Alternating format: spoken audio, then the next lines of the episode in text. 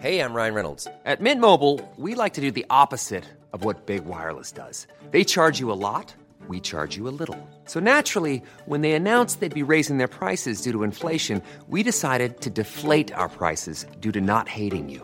That's right. We're cutting the price of Mint Unlimited from $30 a month to just $15 a month. Give it a try at mintmobile.com slash switch. $45 upfront for three months plus taxes and fees. Promo rate for new customers for limited time. Unlimited more than 40 gigabytes per month. Slows. Full terms at mintmobile.com. En el programa de hoy hablamos de el Tíbet, paraíso de ricos, infierno de pobres, El Dalai Lama, títere de la aristocracia budista, la liberación del Tíbet financiada por la CIA, los escándalos del Dalai Lama.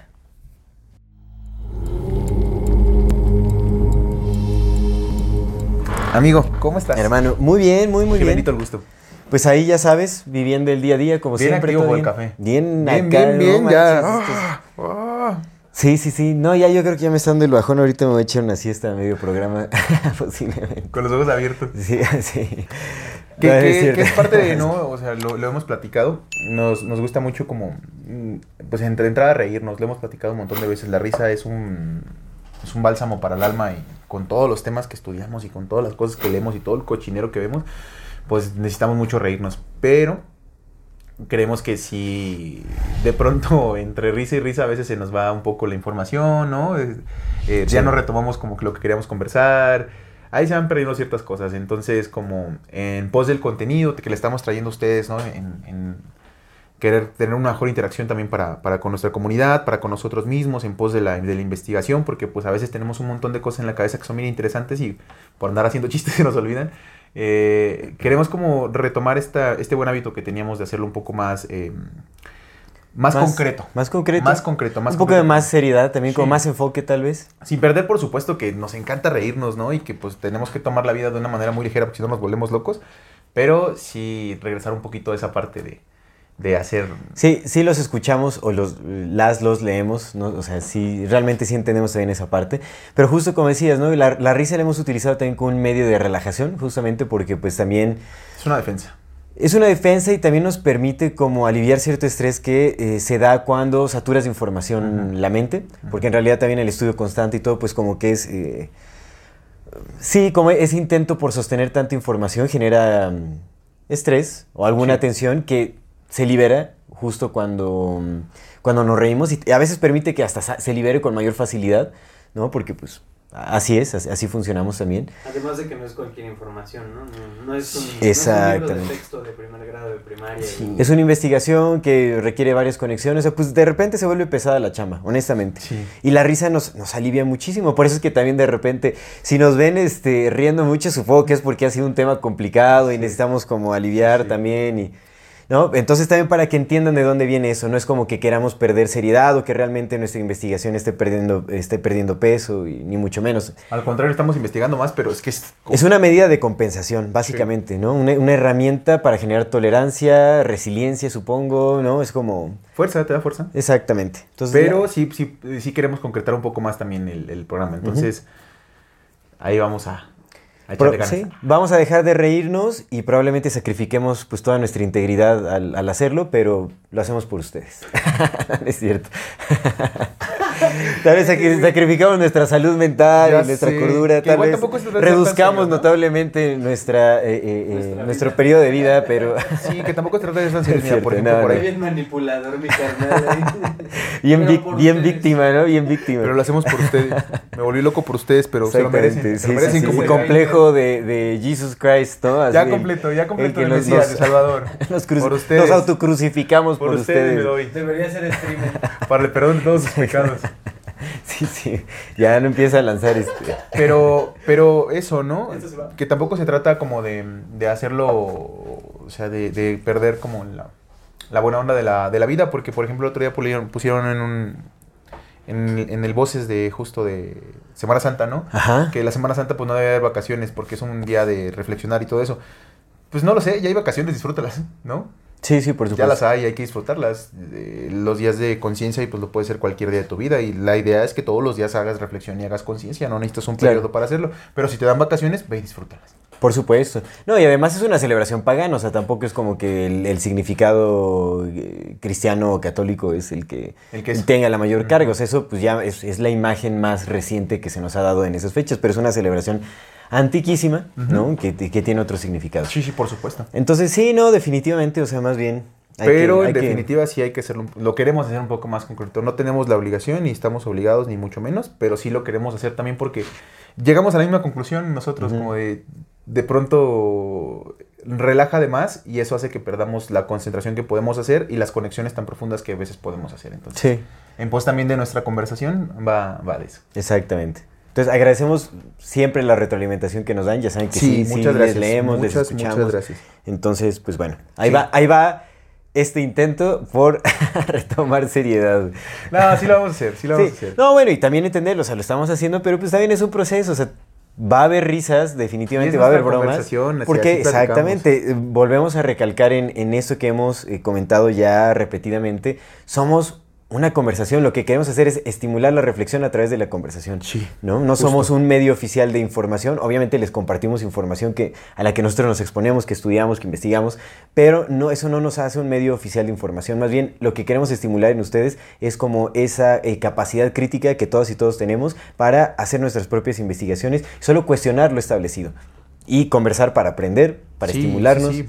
Para contemplar posibilidades. Sí, pues tampoco somos una exposición ¿no? en la que los datos van punto por punto por punto porque estamos conversando, de pronto nos acordamos de algo que pasó, o de pronto Luis eh, da una opinión de algo y pues las conversaciones van así y se fluyen, pero al final siempre tratamos como de, de reconectar los puntos. No somos una exposición, no es un lecture. ¿Sí ¿Es una exposición, no? Las lectures. Sí, Esa exactamente, lectura. lecture. No, no es una. Eso, Lecture. no estamos como teniendo aquí nuestra pantalla de PowerPoint de vamos con esto y con esto. Estamos conversando y en las conversaciones es natural que haya.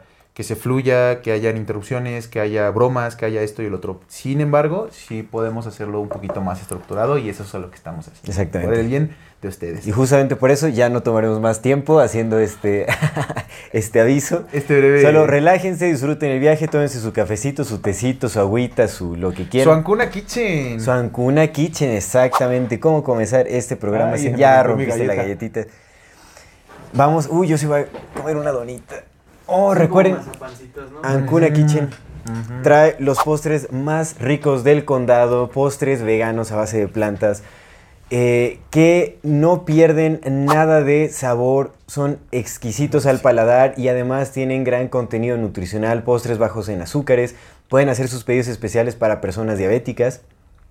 Aquí aparecerán en pantalla las redes sociales de Ancuna Kitchen para que puedan eh, ver el catálogo de productos que manejan y hacer sus pedidos. Recuerden que hacen envíos a toda la República y si hacen su pedido con el código AMORFATIMX se les dará un 10% de descuento en su compra.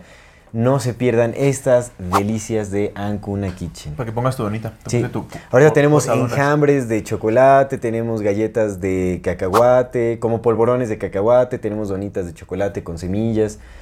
Están hechos con harinas alternativas también. es- son deliciosos, deliciosos. Disfruten su. lo que estén consumiendo con nosotros. Exactamente. Gracias, Ancuna Kitchen. Muchas gracias, Ancuna Kitchen. Amigos, la Laili. Sí. Me agarraste en el bocado. Fíjate que. eh, ah, en- mm, come, ¿no? En lo, que, en lo que te pasas tú este. es bien curioso. Por mucho tiempo, incluso todavía, ¿eh? No, eh, quitarse. mm, Quitarse las impresiones que has tenido por mucho tiempo es complejo. Por eso también es- a veces se entiende que hay personas a las que, aunque les muestres datos duros, ¿no? Y les digas, es que mira, aquí está, y te dijeron esto y esto, sean reacios y sean renuentes a aceptar que pues las cosas no son como nos las contaron, ¿no? Se entiende, también pues es verlo con amor, porque pues no puedes obligar a una persona, lo, lo hemos platicado muchas veces, el, el, el ser el, este compa que traiciona a los de Matrix, en la película de Matrix, ¿no? Ser el compa este que los traiciona y que le dice al, al Smith, güey, están entalados, están entalados, están al lado y méteme de nuevo, conéctame otra vez porque yo quiero volver a estar acá. Pues también se entiende, güey, porque es comerte tu bistec en, en beef, beef stick, tu pedazo de carne frente a las, a las Torres Gemelas porque estaban en ese tiempo, ¿no? En Nueva York, versus eh, vivir en una pinche cueva y comer tierra. Escapando de las máquinas que te quieren destruir. O sea, es eso, es esto versus esto. Aunque esto en teoría llevaría a la liberación y este no, pues también eh, no se puede juzgar esa parte, ¿no? Tan, tan cerrado. de La decir, libertad "No, conlleva mucha responsabilidad. Mucho, y a veces mucho dolor, porque está cabrón. Pero lo que iba es que de pronto quitarte estas imágenes mentales que traes rasgadas un montón es, es un compli- complicado. Yo tenía eso con el Dalai Lama, ¿no? Pues de niño lo poco que había escuchado de eso pues eran los monjes budistas y pues te imaginabas eso, te imaginabas el paraíso del, de la casa del Dalai Lama, ¿no? Todos meditando, todos sentaditos así con una pinche bolsa de cartón porque pues no, no tenían dinero, porque pues habían renunciado a todo y el Dalai Lama, no, y te hace acercar a él y así con tu mano te ha de curar y todo ese tipo de cosas de pronto es como de, eh, ¿qué? ¿Qué? ¿Cómo es posible que... ¿Cómo es posible que aún siendo tan falso, muchos lo creamos como cierto, güey? O sea, tan poderosa es la, la maquinaria de la, de la propaganda, que aún cuando es completamente lo contrario, el resto de la gente puede creer una mentira bien distinta, güey Es cierto. bien, bien distinta, porque pues no estamos ahí. Supongo que algo parecido eh, ha de pasar, por ejemplo, con Corea del Norte, ¿no? No dudo que sea un régimen autocrático, un régimen dictatorial, pero supongo que hay muchas cosas de las que nos cuentan que también están contadas para nosotros, ¿no? Sí. Como para que vean lo que les puede pasar, güey, si permitimos que líderes como estos este, capen de este pedo, ¿no? Cosas de ese tipo, o sea, Claro. para mantener la maquinaria del miedo funcionando. Entonces, es, es curioso, por decirlo menos, que cuando ves lo que ha sido desde hace un montón de tiempo, no es como que, no, pues es que yo creía de él, pero resulta que el año que no lo vi, pues hizo malo. No, eso es una cosa que ha venido desde hace siglos, hermano, siendo consistentemente tal. Y sin embargo, la, la imagen que nos muestran es una completamente diferente y es la que nos compramos. Claro. De, llámese de todos, ¿no? Llámese del Papa, llámese de la Madre Teresa de Calcuta, llámese del Tenzin Gyatso, de todos. Pero Sí, bueno, por supuesto. el Dalai Lama, amigo. Dalai Lama. Que bueno, nada más se acabó com- su- complementando su lo que... La dona era una dona. Oye, tú te devoraste la galleta. Oh, está bien buena. Pues es que la mitad se me cayó, güey. Complementando lo que decías, y lo hemos hablado repetidamente, continuamente, en cámaras y detrás de cámaras,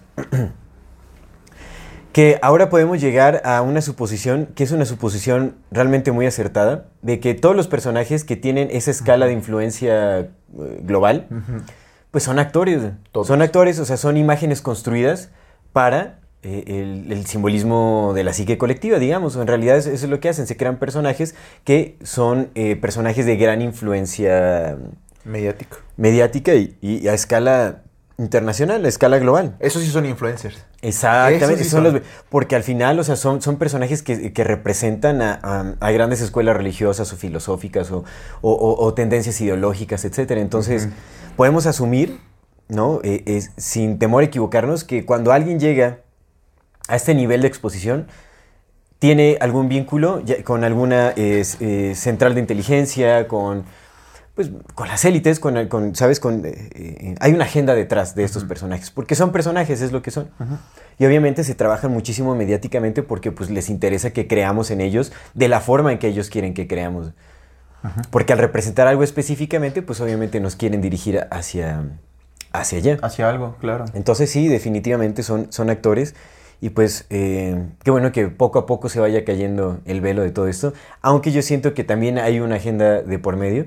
Eh, con lo, Sí. lo más recientemente sucedido con el Dalai Lama, que justamente también cabe mencionar que estamos haciendo este programa del Dalai Lama como una especie de programa especial, porque Queremos es- comer, ahorita por está... supuesto queremos comer. Y si hay tendencia nos vamos a subir a ella. Claro Exactamente, sí. exactamente. Cabe mencionar que estamos haciendo este programa del Dalai Lama como una especie de programa especial justamente porque ahorita está en boca de todo el mundo. ¿no? Eh, el video en donde se le ve besando en la boca a un niño fue súper controversial. Que ya salió la re- la- el rebate, ¿no? Que dicen, no, es que nunca le dijo que le lamiera la lengua, dijo que se la mordiera. Está igual de horrible. Creo que es muy explícito lo que se ve en el video, por supuesto. Pero, o sea, dentro de un estudio, de una investigación, pues se tiene que contrastar todas las ideas y todas las opiniones que, que hay de por medio, porque es ahí también donde se dejan ver las Sí, agendas. pero que, que no hay mucha diferencia entre lámeme la lengua, muérdeme la lengua. No, no, no, yo no estoy diciendo de eso, no, en realidad, o sea, tenemos que analizar todo lo que sucedió, En el contexto. todo lo que sucede alrededor de, de- de esta, de este video controversial. Pero bueno, era nada más mencionar eso, ¿no? Que estamos ahorita pues aprovechando que está la atención de muchas personas sobre el Dalai Lama y pues dar como una imagen un poco más extensa sobre lo que es, ¿no? O sea, porque obviamente el video es un, tanto turbio, pero pues hay muchas otras cosas detrás que pues nos ayudan justamente a, a quitarle la máscara como un verdadero líder espiritual, ¿no? O sea, realmente eh, no es lo que parece. Nada a esas alturas es lo que, parece. parece. Que mira, estábamos platicando el otro día, no sé si lo quieres comentar ahorita o lo quieres comentar más adelante, pero me gustó mucho esa, esa reflexión que hiciste de, de por qué parecería, o sea, por qué ahora vemos lo que antes no veíamos, ¿no? Y, y se me hizo muy interesante porque se me hace muy acertada, que es esta idea de, de que justo es porque quieren que perdamos ya, la, que las figuras eh, espirituales pierdan su relevancia. La relevancia que ellos mismos les dieron, ahora ya necesitan quitarla, ¿no?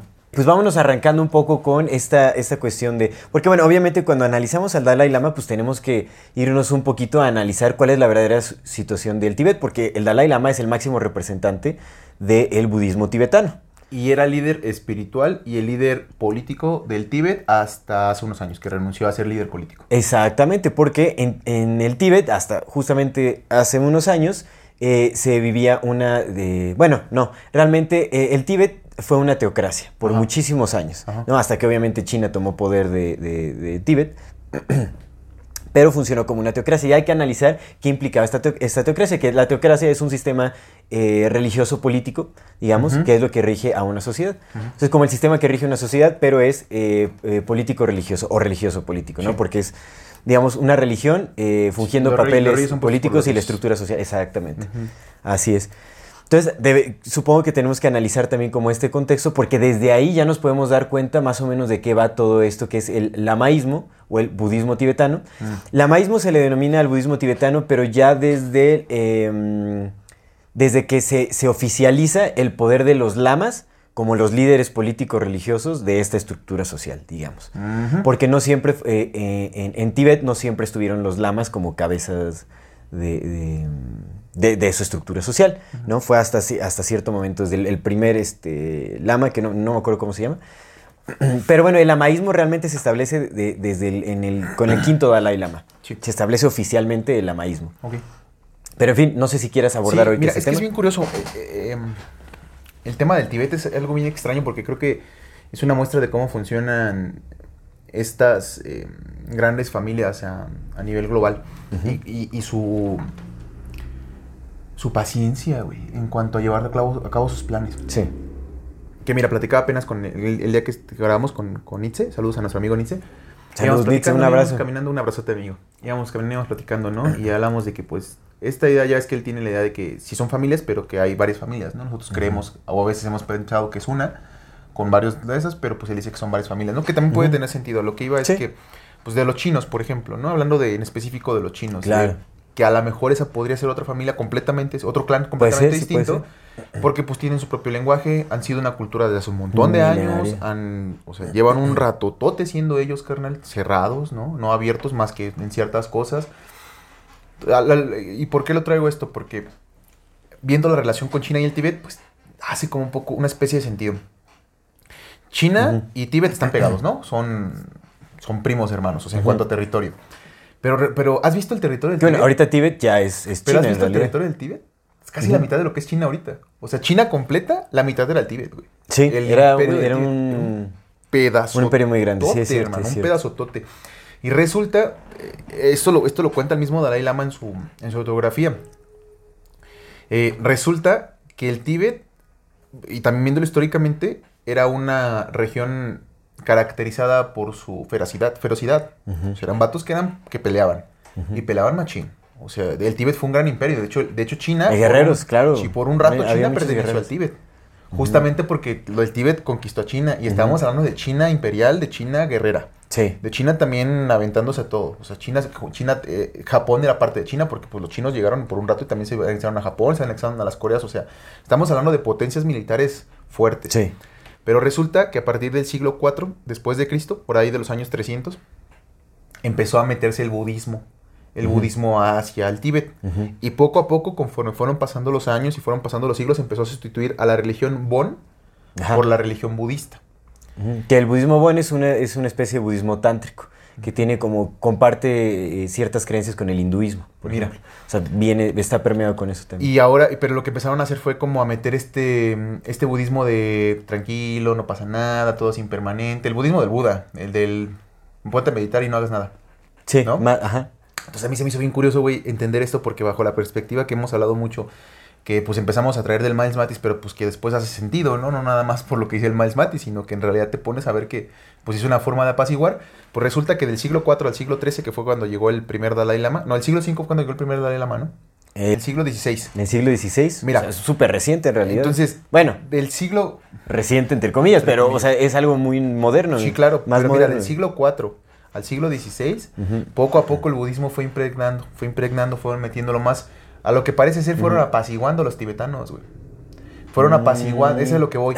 Que lo Ah, que hizo el budismo en el Tíbet fue ir apaciguando a la raza guerrera conquistadora de los Sí, tibetanos para convertirlos sí, sí, en unos carnales que se convirtieron en pastores y Mm. pasaron de ser guerreros a ser lamas en su mayoría.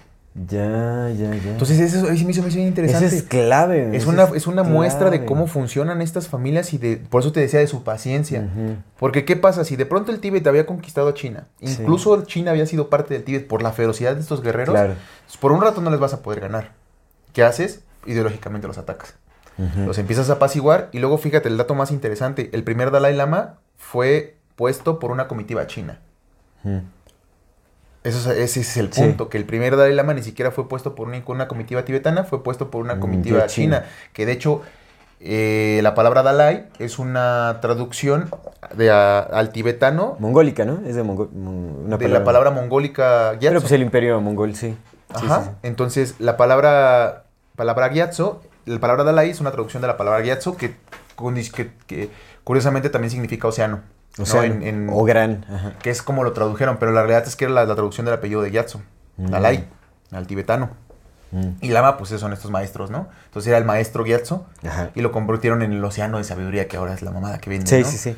Entonces, resulta que por 12 siglos el budismo fue impregnando, impregnando, impregnando y apaciguando porque ahora lo que dice el Dalai Lama en su autografía es que pues el pueblo, de- el pueblo tibetano se convirtió en un pueblo pacifista, cuyo ejército era de 8000 personas para una población de 2 millones, con un territorio enorme. Entonces estamos, esa es, esa es la, esa es una viva muestra de cómo funcionan las ideologías y el- la paciencia que tienen las élites para esperar lo que tienen que esperar. Porque pues otra vez trayéndola, trayéndola a la mesa, pues a lo mejor los años no significan nada para los que están Es que es ahí. eso, ¿no? Cuando te das cuenta del trabajo que llevan a cabo, o sea, para implementar una ideología y más en esos tiempos llevaba generaciones enteras.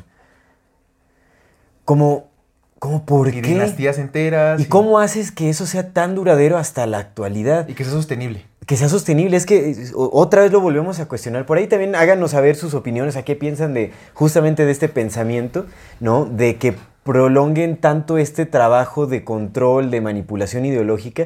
Desde esos tiempos estamos viendo, ¿no? O sea, bueno, ahorita específicamente hablando del siglo XVI, Del siglo XVI. ¿no? Que Eh, ahora, mira. Que bueno, viene de antes Y también, ¿no? Es un conéctalo trabajo antes, porque te acuerdas lo que platicamos en el, en el Ujú. episodio del Buda. Pareciera ser que el Buda también fue una, una, una imagen creada para hacer eso. Sí, o sea, el emperador Ashoka fue quien lo impuso violentamente en, en- en toda la India. O sea, el budismo era una secta cualquiera, minoritaria. Y se volvió, se extendió, justamente porque también hubo una especie de colonización ideológica con la fuerza, Es, con y eso fuerza es lo que, militar. lo que les importa más, la colonización ideológica, porque eso es lo que, lo que trasciende eras. Ajá, Porque si los, si los tienes eh, agarrados por la violencia, en algún punto se van a rebelar. claro. Pero si les empiezas a cambiar por generaciones, los empiezas a pum, pum, pum, que, que- eventualmente esa- a... crearles realidades a partir de sus creencias y que se aferren tanto a ellas que las quieran proteger, Sí. que las defiendan. Sí, sí, y, y- y imagínate, los, los, los condicionas a un pensamiento en el que te dicen, déjalo ser, Sí. no pasa nada. Sí, por supuesto, exactamente. Desapégate. todo. para allá a meditar. Esto es un sueño, es una ilusión. O sea, si ves dolor, si ves sufrimiento, déjalo ser. Todo Desaparecerá. es porque toda- tu, tu todo mayor esto. contribución es irte al monte y afanarte de todo y ahí meditar por todos los demás sin hacer nada más que No, meditar. además de que, o sea, en la teocracia que, que representó el lamaísmo en Tibet, o sea, era una, una aristocracia hecha y derecha. Sí, a eso, a eso Ah, iba. bueno, me gustaría como justamente em, ¿Qué opinan de Ancona Kitchen? saber su opinión, sí, también de con quien han probado Gouda Kitchen. Pero no, más bien este, saber qué piensan sobre eso, ¿no? O sea, sobre cuál creen que sea el motivo o cuál creen que sea la forma o la herramienta bajo la cual hacen esta, este método tan prolongado de manipulación ideológica que puede durar generaciones enteras. ¿Cómo lo sostienen? ¿Por qué? Eh, ¿Para qué? ¿Para qué? ¿No? O sea, ¿cómo lo hacen sostenible si es que no son personas que viven miles de años? ¿Cómo puede sostener un interés? O sea, sabemos, lo podemos ver en nuestras propias familias. Todos tenemos familias y que, ti- que tienen conflictos por una herencia. que se separan y se dividen en, en menos de, de que termine su generación. En una cuestión de dos años ya valió gorro toda una familia. ¿Cómo pueden sostener a través del tiempo de, de miles de años una agenda tan específica que justamente pacientemente va cultivando ideas Y muy en la humanidad? Ni siquiera paciente. Muy, Muy paciente. pacientemente. Estamos hablando de siglos, carnal. Estamos hablando de, de un, de un plan que no tiene ningún problema en esperar siglos para conquistar lo que necesitan conquistar. Porque eso también, o sea, el hecho de que sea tan efectivo, eh, tan efec- haya sido tan efectivo este método o estos métodos que han utilizado para tener control hasta la actualidad y, y- y, pues, concretar como todo este plan de, de dominio global, bueno, tiene que ser un método con un margen de error muy pequeño. Eso es a lo que iba. O sea, tiene que haber un margen de error muy pequeño para que sea tan efectivo. Y sostener eso a lo largo de miles de años es, o sea, es una tarea que para nosotros parece imposible. Te digo, si en una generación de familia eso, eso, o sea, resulta muy complicado, ¿no? O sea, y- o sea, sí. Hay muchas familias que han fracasado en intentar sostener como la, eh, la herencia de, de, de alguna empresa, por ejemplo, es como de los padres que quieren que sus hijos sigan trabajando en la misma empresa y todo, pues, eventualmente la terminan vendiendo, alguien más se hace cargo, Te cambian. Te salen hijos malos, ¿no? No Uno quieren lo te que sale- sea. Te sale, te sale estéril. Exactamente. Entonces ya no son tus hijos. ¿A quién traes? Un primo. No, simplemente no le interesa, no la supo armar, la vende. Hay un montón de cosas que Empre- pueden pasar en, en 14 siglos de, de, de- de conquistado, conquistación ideológica. Ajá, entonces bajo esa lógica, bajo lo que podemos ver en la interacción humana del rebaño desconcertado, ¿no? Y lo que se puede ver en la- una agenda milenaria es como, ¿cómo ustedes creen que esto pueda ser posible? No lo sé, pero bueno. Que se puede estirar a decir, pues es que son maestros que le heredan a unos y a otros y a otros y a otros, pero es el teléfono descompuesto. O sea, si pasa en la Biblia ahorita, que incluso los No, mismos especialistas. Y hay no que contemplar esa, hay que contemplar esa posibilidad, pero cómo mantienen tan limpia la información que se transmite y cómo, cómo hacen que no se distorsione. Si es que es así, como por herencia Que no- que no sea teléfono en descompuesto, texto, claro. exactamente, cómo sostienen intacta prácticamente esta agenda. O, este- o estos intereses también, porque cómo no cambian los intereses generacionales. Es lo que llegamos a mencionar en algún momento, ¿no? O sea, es como, ya la siguiente generación no dice, ah, ya me cansé de ser Y un tirano dominador global, o sea, pues, no me quiero, yo me quiero retirar a mi isla y, y me olvido Y de... también la paciencia que tienes de decir, bueno, a mí no me toca ver los frutos de este pedo, a mí nada más me toca estar aquí. O sea, ¿cómo, cómo ves El inte- el, el ego de una persona de decir, güey, yo quiero ser el más importante? Porque yo. claramente para, para trabajar bajo esta agenda de dominio global, digamos, tienes que ser una persona muy ambiciosa. Quieres ver poder y quieres sostener el poder ya, y recibir ya, que me beneficios. toque a mí. Ya. Sí, sí, sí. Yo no, yo no voy a trabajar para los tataranitos de un cabrón que todavía ni conozco. Exactamente. Yo quiero ver yo. que- sí, sí, sí. Pero no lo hacen así. Es paciente, carnal. Son 14 siglos de... Son tres, y fue en el siglo XVI, 13 siglos de dominación ideológica para conquistar un país, un territorio. Entonces, bueno, claro, pasan, Dale. estos, pasan este tiempo y luego viene el primer tiempo del Dalai Lama, ¿no? Que fue puesto por una delegación china. Eh, primero era, el- era solamente el poder espiritual del, del líder, porque había un rey, un rey en el Tíbet, el imperio, el emperador tibetano, estaba el emperador, y luego subieron al, al segundo poder, digamos, oficial, al, al Dalai Lama. ¿Por qué? Pues porque ya el, el, budais- el budismo había impregnado todas las esferas del Tíbet, ya había apaciguado a la gente, y pues ahora la gente ya había cambiado sus ideas para reconocer a los lamas como seres superiores. Sí, Porque sí. eso es lo que sucede. Los lamas son seres superiores según su propia, propia distinción. Por supuesto. Y entonces, ¿qué- ¿en qué resulta? En que por del siglo XVI al siglo XX, que fue cuando, cuando, cuando Tenzin Gyatso, el, el- este Dalai Lama que tenemos ahora, Tenzin Gyatso, eh, así es. sale al exilio, durante esos hay 14 lamas, no él es el 14. Ujú. Hay 13 lamas antes de él y él es el 14. Por 13 lamas, o sea, por 13, 13 generaciones de, de, de Dalai Lamas que se supone que renacen y los encuentran. Y ahorita vamos a ver ya en específico eso con, el, con Tenzin Gyatso. Pero estos compas eventualmente pasaron de solamente ser el poder eh, espiritual a también ser el poder político. Eso fue con el quinto Dalai Lama. El quinto Dalai Lama fue el primero que se hizo ya también como político. O sea, ya no nada más era líder espiritual, sino también ya era el, el em- el segundo, el, el emperador del, del Tíbet. Pero resulta que a diferencia de que, por eso empezaba con este comentario de lo que, de lo que en Occidente tenemos idea de que son los lamas, de que son estos monjecitos así sentaditos, ¿no? Con un pinche ropón ya viejo que se comieron las polillas porque pues nada más meditan y están ahí en el paz del mundo y hacen sus oraciones. No, estos cabrones eran la, eran la teocracia, eran la aristocracia del Tíbet. Entonces, Aristeocracia. Aristeocracia. Aristeos, los aristeos del Tíbet eran esos cabrones. Entonces, Resulta que tienes una población 80% pobre, porque, se está- porque eran pobres y eran, eran eh, campesinos y muchos se morían de hambre y aparte viviendo en las peores condiciones porque viven eh, a altas, alt- a, a- a muy grandes alturas en las montañas, con cero infraestructura, porque pues eran caminos de tierra, porque nadie se preocupó por ellos, ¿por qué? Porque todo el dinero se estaba concentrando en las aristocracias de los lamas, carnal. Como dato, para complementar, Dele, en los años 50, eh, el 93% de las riquezas eh, e- económicas y de bienes de Tibet pertenecían a 200 familias únicamente, que justamente representaban esta la aristocracia tibetana, pues. Y entonces, por ejemplo, dice el Tenzin Gyatso, hasta antes de que me mandaran a la chingada del exilio, nosotros vivíamos como dioses. Cuando un lama salía a mostrarse, vivían en, ellos viven en, en Lhasa. ¿Lhasa o Lhasa? Lhasa, Lhasa Lhasa. es la capital de... Del Tíbet. Hay un pinche palacio enorme, güey, enorme, un palacio Sí, son palacios enorme, carnal. De gente que se supone que vive como el Buda. que, eran, ¿no? que en algún momento eran templos militares también. Y entonces lo que dice es que cuando sale el, el Dalai Lama donde fuera, lleva una comitiva llevada por 200 personas. Enfrente iban los capitanes de su ejército pues, vistiendo cosas ostentosas de seda. Atrás las, fami- las familias aristocráticas. Enfrente los tesoros del, del Dalai. Luego el Dalai sostenido por cuatro cabrones que lo iban cargando. Luego atrás la guard- la- los guardaespaldas del Dalai. Luego la guardia imperial del Dalai. Luego los tal y tal y tal. Una comitiva de 200 personas nada más para que el Dalai diera su paseo. Eso con todos los Dalai, con todos los Dalai Lamas que hubo. Es decir, que te venden esta idea de la espiritualidad del ser humano, de the holiness, de su santidad, de su sagrada santidad, que también lo mencionamos en, lo mencionabas en el programa de Francisco, ¿no? bueno, en el Vaticano, Ajá. Del Vaticano parte 2, que por cierto vayan a verlo, está. Buenísimo. ¿Cómo justificas la riqueza en la, la ostentosidad de personas que supuestamente son seres espirituales que vienen a servir y no a Ajá. ser servidos? Que fíjate que el- en imagen, digamos así explícita, el Dalai Lama es un poquito más discreto que el Papa. Pero aún así, aún así, o sea, se ve, se ve bastante, ¿no? Como, y también, nada, o sea, hace falta nada más revisitar un poco la historia para que se admita explícitamente que los lamas vivían con la mayor comodidad del, del mundo. Es más, de hecho, creo que los... eh, eh, as- hasta Tenzin Gyatso tenía dos, este, dos palacios. Uno de invierno y otro de verano. Dos Todos. palacios. Todos los, todos los lamas Sí, todos los lamas tenían sus palacios, exactamente. Pero digo, hasta este, o sea, para que... Que mira que es... es algo que permane- permaneció, o sea, permanece en realidad.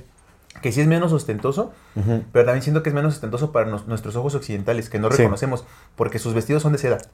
De seda de la más pura Sí, calidad. eh, digamos, es caro. son más discretos sus atuendos, pero... Siguen siendo, es como esto que le llaman ahora el, el lujo discreto, ¿no? Que usan las familias, las ultra ricas, que no usan Valenciaga y no usan esas mamadas así con las pinches, que no usan camisas como las mías, todas ostentosas.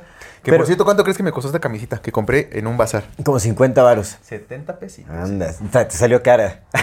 me, me vieron la, la cara, es que yo no soy lujo, lujo este, discreto. Sí, sí. Pero eso, no usan camisas ostentosas, no usan ropa ostentosa, pero sigue siendo carísima su ropa de diseñador. Pero es ropa que se ve como cualquier cosa.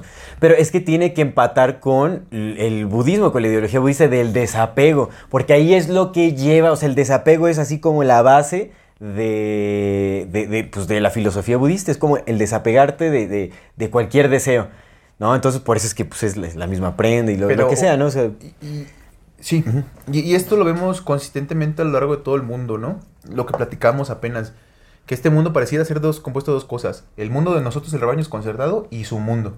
Sí. Y lo mismo pasa en todas. Ellos tienen el budismo para el resto del Tíbet y su budismo, Y su budismo. que no les aplica a ellos, ¿no? O sea, el budismo del resto de la gente sí desapégate de todo. Tú sé un, tú nada más ve a sembrar tu tierrita y desapégate de todo. Si te va bien, pues te va bien. Y si te va mal, no te pasa nada. Tienes otra vida y sé bueno en esta para que en la siguiente te vaya chingón. Y tengo mi budismo, donde yo necesito todo mi dinero y todo mi oro y todos mis lujos y todas mis, mis comodidades, porque también los lamas tenían sus propios sirvientes. Sirvientes esclavos. Exactamente, te digo, o sea, funcionó o sea, el Tibet bajo el lamaísmo como un sistema feudal, no está el señor feudal y el siervo, o sea, pues, esclavos básicamente. No eran dueños Y, de nada. De hecho, era, o sea, era una estructura súper opresora porque se basaban como e- en, el sistema kármico para refutar cualquier intento de la población por obtener más derechos. Es como, si tú eres pobre, si tú eres, y también si eres mujer, porque ellos ven, y de hecho, bueno, ahorita vamos a mencionar los escándalos del Dalai Lama, de Tenzin Gyatso, pero, o sea, ellos consideraban bajo ser mujer, obviamente ser pobre y lo que quieras, pobre económicamente y todo ese asunto, decían, bueno, si tú estás bajo estas condiciones que se consideran así como deplorables o lo que sea, como no bien aceptadas es porque tú en tu vida pasada hiciste algo que, que estás pagando en esta vida, ¿no? Es como, entonces, si quieres que en tu próxima vida eh, te vaya mejor, pues Sirve bien en esta. Sirve bien en esta. Y en la Entonces, así refutaban cualquier intento por cambiar la estructura social. Por eso es que las teocracias son Y peligrosísimas, la, güey, reencarnación, imagínate. y la reencarnación les queda súper bien a modo, güey. Pero súper bien a modo porque pues así justificas que siempre se queden las mismas familias. Exactamente. Sí, solo el, el Dalai Lama tiene el- la decisión de, de decidir este, en dónde reencarna, con Que es quién reencarna. curioso Bueno, porque, bueno, ahorita vamos a ver ya cuando entremos en la parte de- específica del Dalai Lama. Ya nada más para terminar esto con la exposición del Tíbet. Entonces, pasan de ser un estado guerrero a ser un estado sometido a base de su ideología, que es Sí. el budismo, a ser un estado pacífico. Y también a mantener la misma teocracia que ya tenían antes, ahora nada más cambiada por el nombre de lamas. En vez de ser ya los, los príncipes, ahora eran lamas, ¿no? Porque seguían siendo las familias más poderosas. O sea, los monjes, los monjes dirigentes eran parte de las familias que siempre habían sido dirigentes. Ricos, ostentosos, con palacios, con sirvientes, con esclavos, con oro, con... con los mayores lujos mundo, posibles. pero desapegados del todo porque aquí no queremos nada, porque somos budistas, ¿no? O sea, ve la falsedad de todas las benditas religiones que nos han mostrado. Todas, güey. Todas, sí, sí. carnal. Todas. Y entonces, bueno, pero llega al punto que pa, pa, pa, pa, pa, hasta que en los años 50, en el 59, para, creo que es el 59 para ser más exacto. Sí, entre, los, entre el 50 y los 60. eh, viene el primero, entra China a retomar lo que era, lo que consideraban ellos por derecho suyo entran al Tíbet, someten a la población tibetana, so- someten al Dalai Lama y pues por último adquieren el control del Tíbet, ¿no? Ajá. ¿Y cómo lo adquieren? Porque el Tíbet no tenía ejército. ¿Y por qué no tenía ejército? Porque pues la mayor parte de la gente eran pastores que veían al ejército como una de las cosas más horribles para hacer porque pues eso era el completo no hacerle caso al Buda, ¿no? Entonces, para China fue muy fácil llegar y decir, ya, ya es, Mm. ya es hora, ya es hora, ya es hora. Llegaron y pum, tomaron lo que ellos creían que por derecho era suyo. Después de 14 siglos de estarlos trabajando, trabajando, trabajando, trabajando, para que nadie hiciera pedo, llegaron con Tenzin Gyatso y dijeron, dame para acá lo que es mío. A ver, hazla de pedo. Pues, Mm. ¿cómo? ¿Cómo? Si yo ya perdí mi imperio guerrero, mi imperio conquistador, mi imperio de gente que se iba a aventar. Aún así hubo, hubo, hubo gente peleando, porque todavía hay gente guerrera, porque pues lo traen en la sangre. Pero pues ya para China fue mucho más fácil reclamar lo que era suyo, porque el Tíbet fue degradándose mental, económica, política y socialmente, mientras China fue floreciendo como cultura. El Tíbet no tenía infraestructura de carreteras, China los tenía. El Tíbet tenía tres, tres carros, en el Tíbet existían, y los tres eran del pinche Dalai Lama. Y China tenía tanques y... Claro. Entonces, lo que le hicieron al Tíbet, pues no se lo hizo China, por supuesto, porque lo que platicábamos con el, con el Nietzsche, a lo mejor hay, sí hay algunos clanes que no están De acuerdo, que no se... Ve tú a saber. Pues- a lo mejor a el Caín, Caín y la Abel sí eran ciertos y la Abel hizo su propio lado y también eran pinches vampiros que vivían un chingo de tiempo y siguen vivos y un güey dijo yo me voy para acá y otro güey dijo voy para allá, no sé. Pero el punto es que en China hay también un grupo de personas que o viven un chingo de años o familias que han estado por un chingo de años que también tienen su propio plan de... Que mira, un dato, un dato curioso acá es que en 1642 es cuando se llevó a cabo una estrategia para establecer como la, la- la teocracia de los lamas. Bueno, como establecer el, el lamaísmo con el quinto Dalai Lama. Y ahí les ayudó un agente militar mongol que se, llama, eh, se llamaba Gush, Gushrikan. Gushrikan, Gushrikan, que era un descendiente directo de Genghis Khan. Según Miles Mathis, Genghis Khan es neofenicio también. O sea, es, es, bueno, tiene como, lo pudo, pues también con, ¿sabes? El análisis genealógico, palabras y todo, y en, en las representaciones más antiguas de Genghis Khan no empataba con las, las No características faciales. asiático. No se ve asiático, exactamente.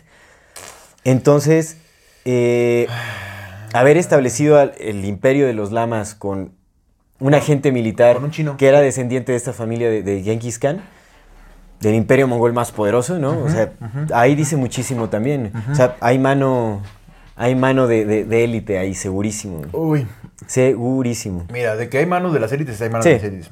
La cosa ya nada más sería ver, que eso es lo más difícil porque en la historia es un pedo. Aquí tenemos datos porque pues esto es más reciente, son 400 años nada más. Que mira, ajá, Pero vete a la historia de allá, está cabrón como... Sí, no, o sea, hay que analizarlo todo. Pero mira, también empatando un poco la idea de Miles Mathis, es que él dice que sí ha habido conflictos, pero es la misma familia teniendo en diferencias. sus clanes, ¿no? Exactamente. Pero es la misma familia, entonces eso, eso le puede dar más sentido a todo esto.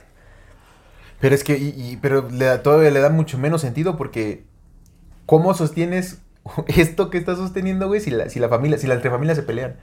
A menos que haya Porque un- tienen un propósito en común, pero o sea, no, es- es que más eso, o sea, ¿cómo sostienes si hay familias Sí, está- familias, es- cómo sostienes que se sigan? ¿Quién los pone de acuerdo? En las familias siempre hay un patriarca o una matriarca. Y ese patriarca o esa matriarca es el que decide qué sí y qué no. pues yo creo que tienen asamblea, se ponen de acuerdo, llegan a acuerdos O hay un común. cabrón con una cabrona que no se ha muerto hace un chingo. También, Que es el que dice, ya, hijos de la chingada. Ya. sí, sí. Ya. Que, bueno, todo esto es mera especulación en realidad, Pero bueno, ¿no? Pero sí. Pero bueno, nada más para terminar con esta parte del Tíbet. Entonces pasó de tal, tal, tal, tal, tal, hasta que al final China reclamó lo que por derecho era suyo, que, planeó por, parece- al parecer por 14 siglos, metiéndoles el budismo. Órale, cabrón, ustedes van siendo pacíficos mientras yo le parto su madre a estos güeyes, me da todo, y ahora sí ya ocupo tu tierra, véngase para acá. Sí. Sí, sí. Y ahora lo están haciendo con TikTok. Chinos los queremos en chingoras por TikTok. Que digo, igual lo que te acabo de mencionar, el dato empata completamente con todo este proceso Sí. de, de sí, sí. implantación ideológica. Porque, porque el primer Dalai Lama lo puso un chino. Ajá. Una delegación china fue el que la que puso al primer Dalai Lama al emperador tibetano. Y hasta el quinto fue que se estableció como el lamaísmo oficialmente. Exactamente, donde ya dijeron el Dalai Lama no solamente es líder político, digo, no solo líder, Líder religioso, sino también ya líder político. Ajá, Y entonces, si yo, China, controlo a este cabrón, pues este cabrón me controla también todo. Ajá, Pero sí, ahora sí, ya sí. necesito tu tierra, entonces tú ya vete para la India. Pero vamos, vamos a hablar en específico de Tenzin De Gyatso. Tenzin Gyatso, el catorceavo Dalai Dalai, Lama. Lama. Y bueno, antes de empezar a hablar de este Dalai Lama, hay que hablar qué es lo que representa realmente la figura del Dalai Sí. Lama.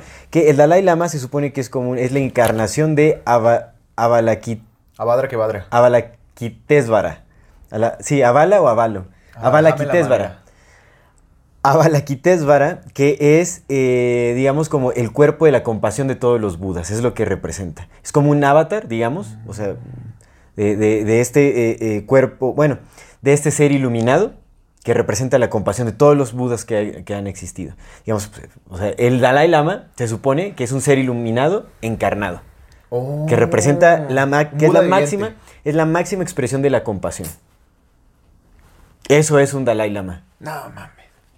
¿Tú Eso es un Dalai Lama. Pues no, obviamente ¿Tú no. esta es- bola de Pero así es. O sea, si tú te vas a la página oficial del Dalai Lama, su biografía, donde quieras, eso es lo que representa Avalokitesvara, que es el bodhisattva de la compasión. Y el bodhisattva es como el cuerpo de la compasión de todos los budas. O sea, es como la máxima expresión de la compasión en la tierra. Es como.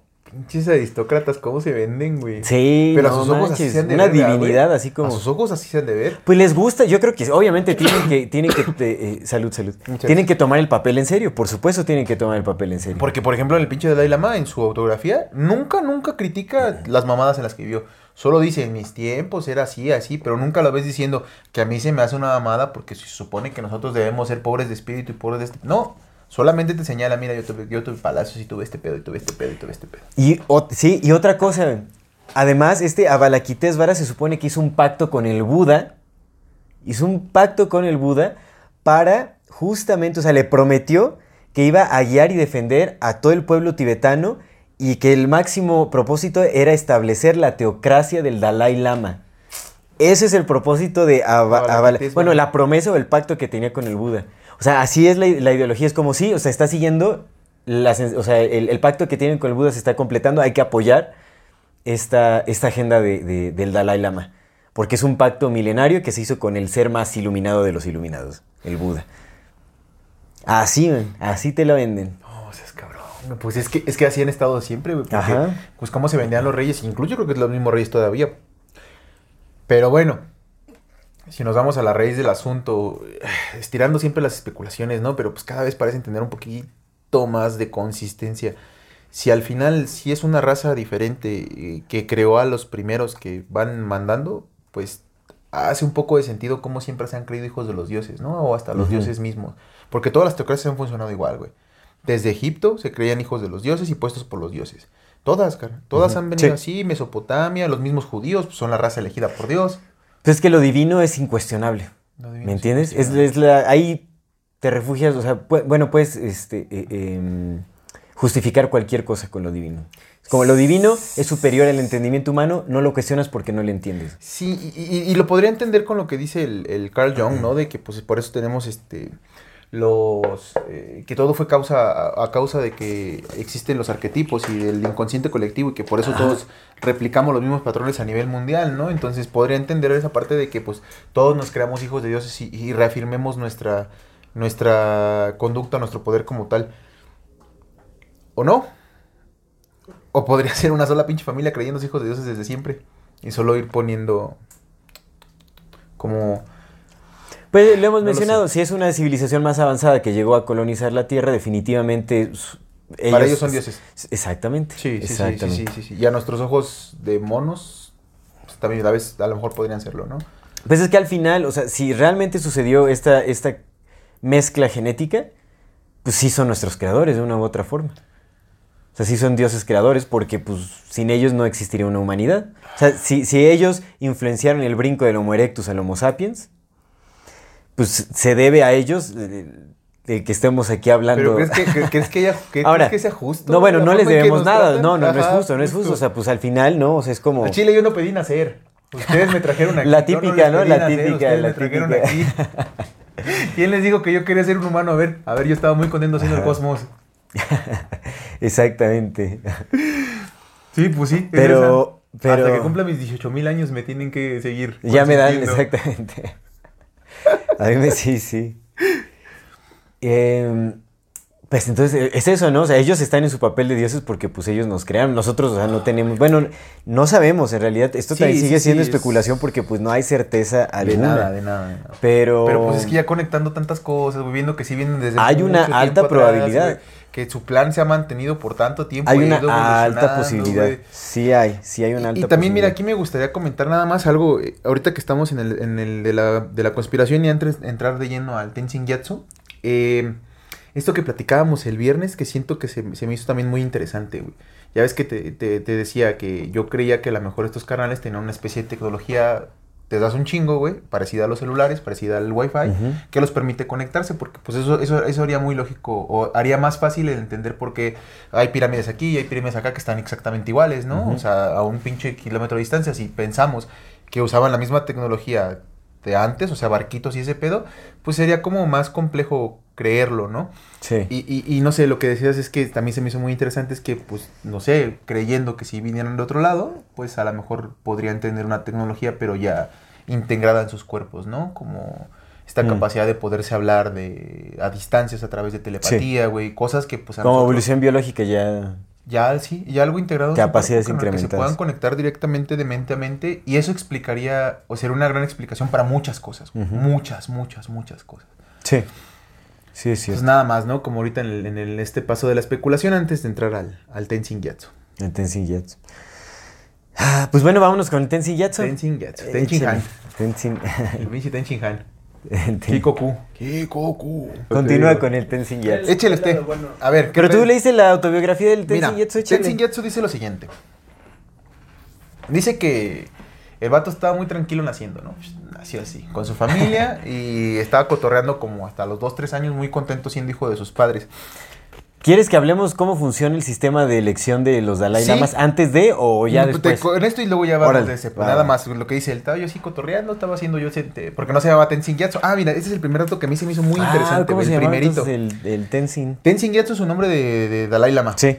Dalai Lama es el título. Ajá. Su nombre es Tenzin Gyatso. De hecho, tiene como siete nombres, que son los nombres de las personas que lo han educado. Mm. Entonces se llama Gitsen, Latsen, da, da, Ese es pero su short name es Tenzin Gyatso. Ese es el nombre, su nombre artístico y su nombre de, de título es Dalai Lama. Así, el Dalai Lama es como el Papa, ¿no? El Papa Francisco. Eso también tendrá el propósito de ocultar sus orígenes. Completamente, siempre, güey, siempre, siempre. Sí, de ¿no? hecho, O yo sea, te, lo iba- porque- te lo quería comentar desde cuándo, güey, que, que su- probablemente para eso haya sido lo de los papas, güey. Sí, para que nadie sepa de dónde vienen, güey. Exactamente. Sí lo mencionamos. De hecho, creo que en el, en el.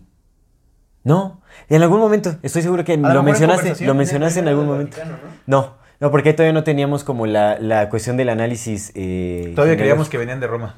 Ajá.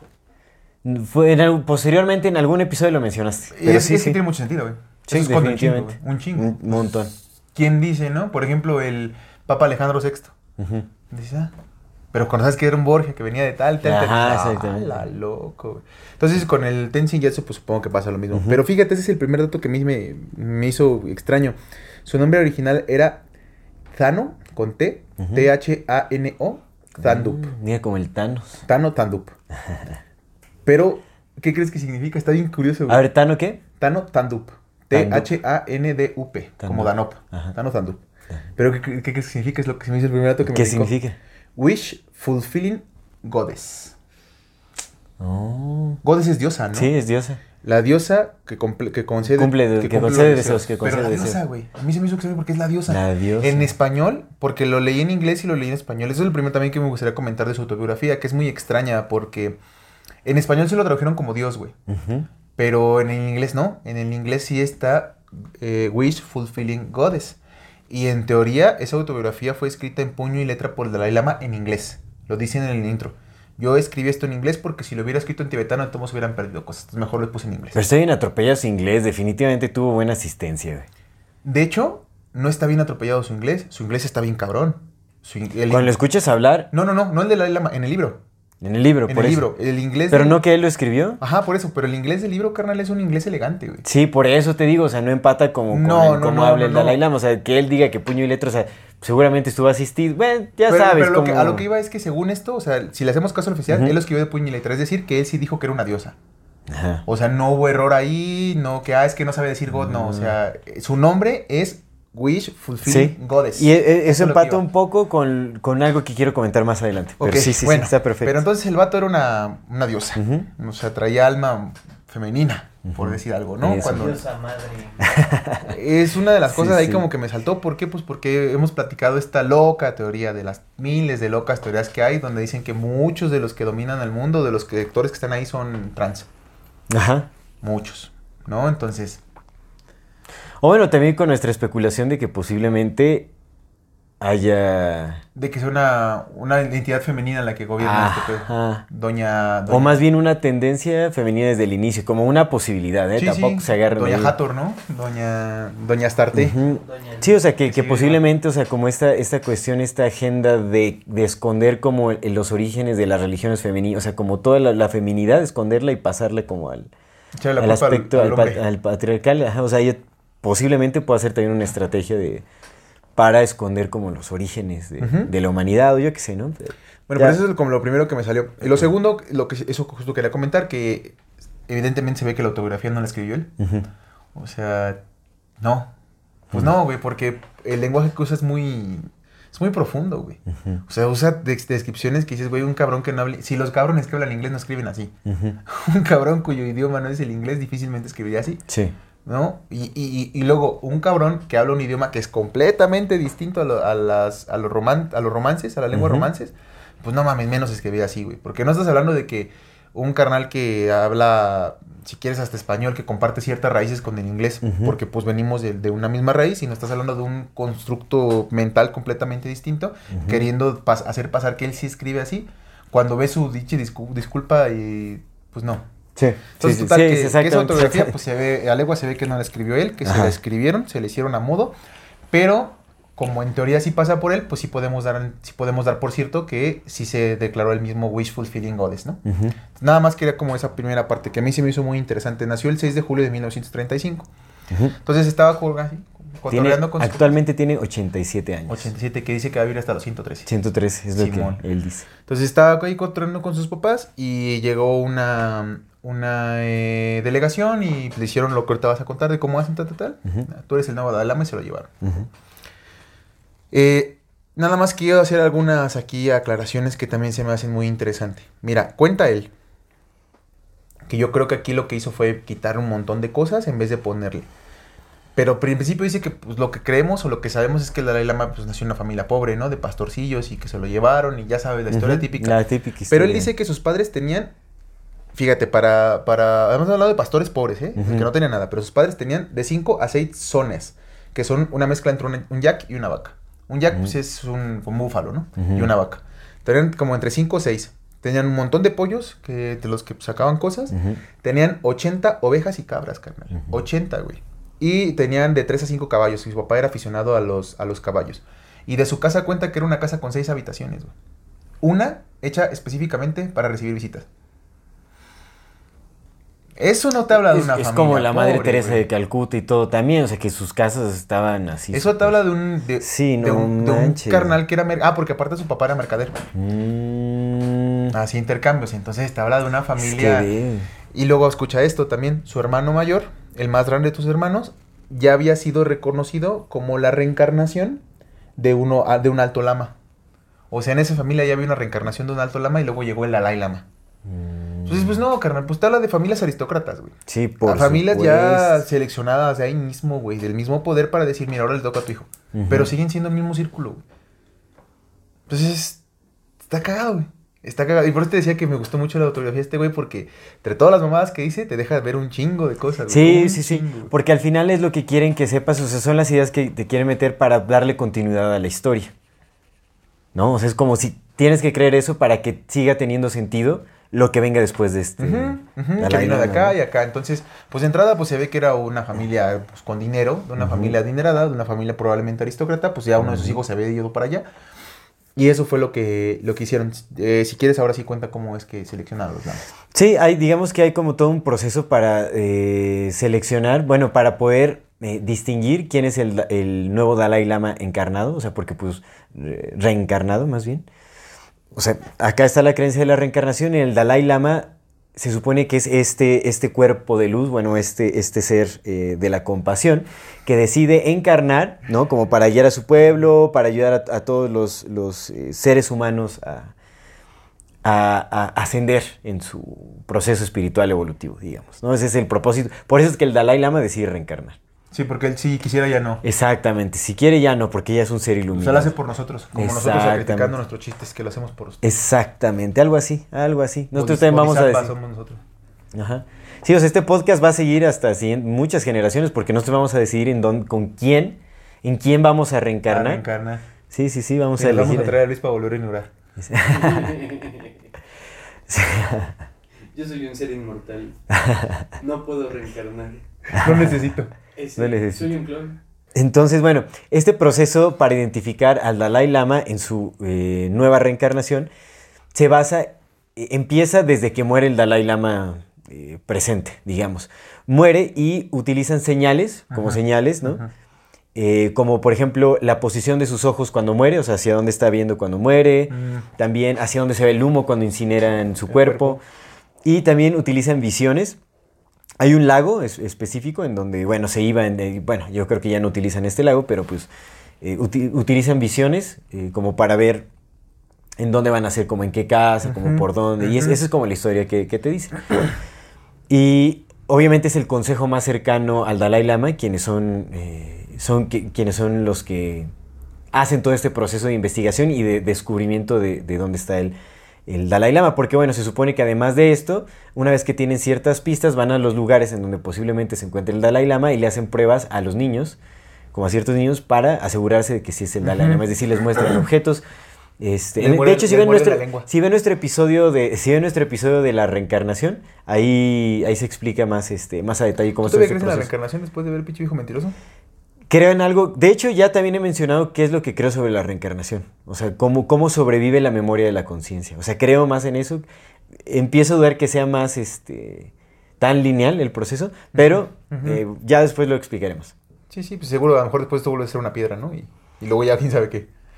No, no, o sea, sí creo que hay como una, Sí, una memoria, por supuesto. y evolución también, o sea, que se va Ah. complejizando, digamos, como el contenido de esa memoria. o- O, haciéndose más sencillo, ¿no? Es lo curioso. Van A la mano, sí, a la sí, mano. sí, sí, sí, lo entiendo. Bueno, Pero bueno, en fin. es que, es que pinche viejo mentiroso, vele, vele su pinche cara. Hijo de mire. Véanle, véanle su pinche cara de viejo mentiroso. Véanlo, véanlo. Ojos negros. Desgraciadísimo.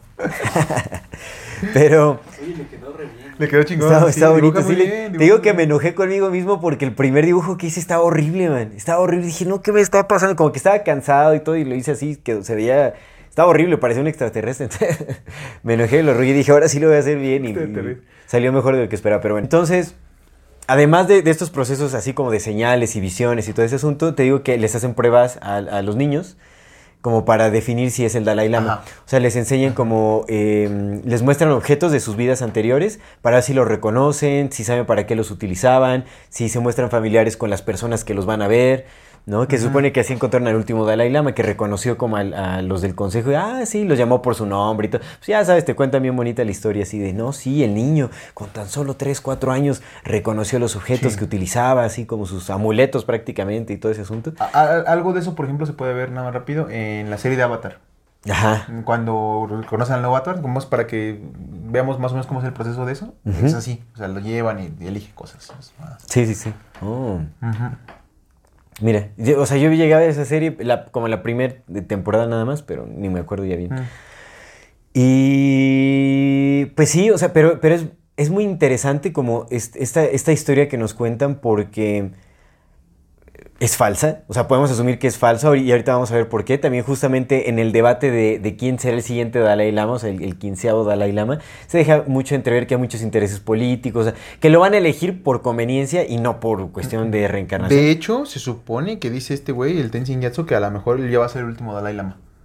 Ahorita, ahorita vamos a hablar. Ahorita- no, no, porque ajá, también hay otra cosa muy peculiar Sí, que sí, dijo. sí, sí sé Ya- cuál, ya, sí sé cuál, sí sé cuál, sí está muy, muy Ah, bueno, chistosa. pero ahorita bueno. vamos a ver, ahorita vamos a verla. Y este, pero bueno. Entonces, o sea, también viendo que, que se ha utilizado como toda esta ideología espiritual justamente para mm, justificar eh, eh, como este régimen lamaísta, ¿no? O sea, que se utiliza la- la- las creencias como la reencarnación, el karma, como todo eso. Entonces, pues bueno, obviamente la reencarnación, como bien dices, o sea, puede ser eh, una estrategia justamente para que ellos elijan, así sin consenso público, quién va a ser el, Sí, el el siguiente representante. Sí. Ajá, o sea, de las mismas familias y todo ese asunto. Pero es muy curioso porque, eh, no, o sea, también se, hay como esta tendencia new ageana, Ujú. digamos, del New Age, para hacer creer que, to- o sea, pues todos los lamas y los monjes tibetanos y todo tienen estas grandes capacidades de, de visualizar en sueños y de... Entonces, ¿en dónde queda todo eso? Porque yo también... O sea, hay un libro que me encantó muchísimo que se llama El libro eh, tibetano del dormir y el soñar, que me pareció bellísimo. Tiene un montón, o sea, está súper bien estructurado, un montón de, de- de técnicas de meditación, de visualización para tener sueños lúcidos, para llegar a la iluminación a través de la práctica del sueño. O sea, el, el primer paso es el sueño lúcido, después con la trascendencia del sueño, de las imágenes, ¿no? O sea, también se supone que te enseñan a hablar con tus antepasados y todo este rollo. Y hay que ver hasta qué punto hay algo de verdad y hasta qué punto es mentira. Porque, o sea, yo sigo, o sea, definitivamente he tenido sueños lúcidos, he recibido información por ahí, o sea, obviamente creo, que, creo mucho en el, en el simbolismo del inconsciente.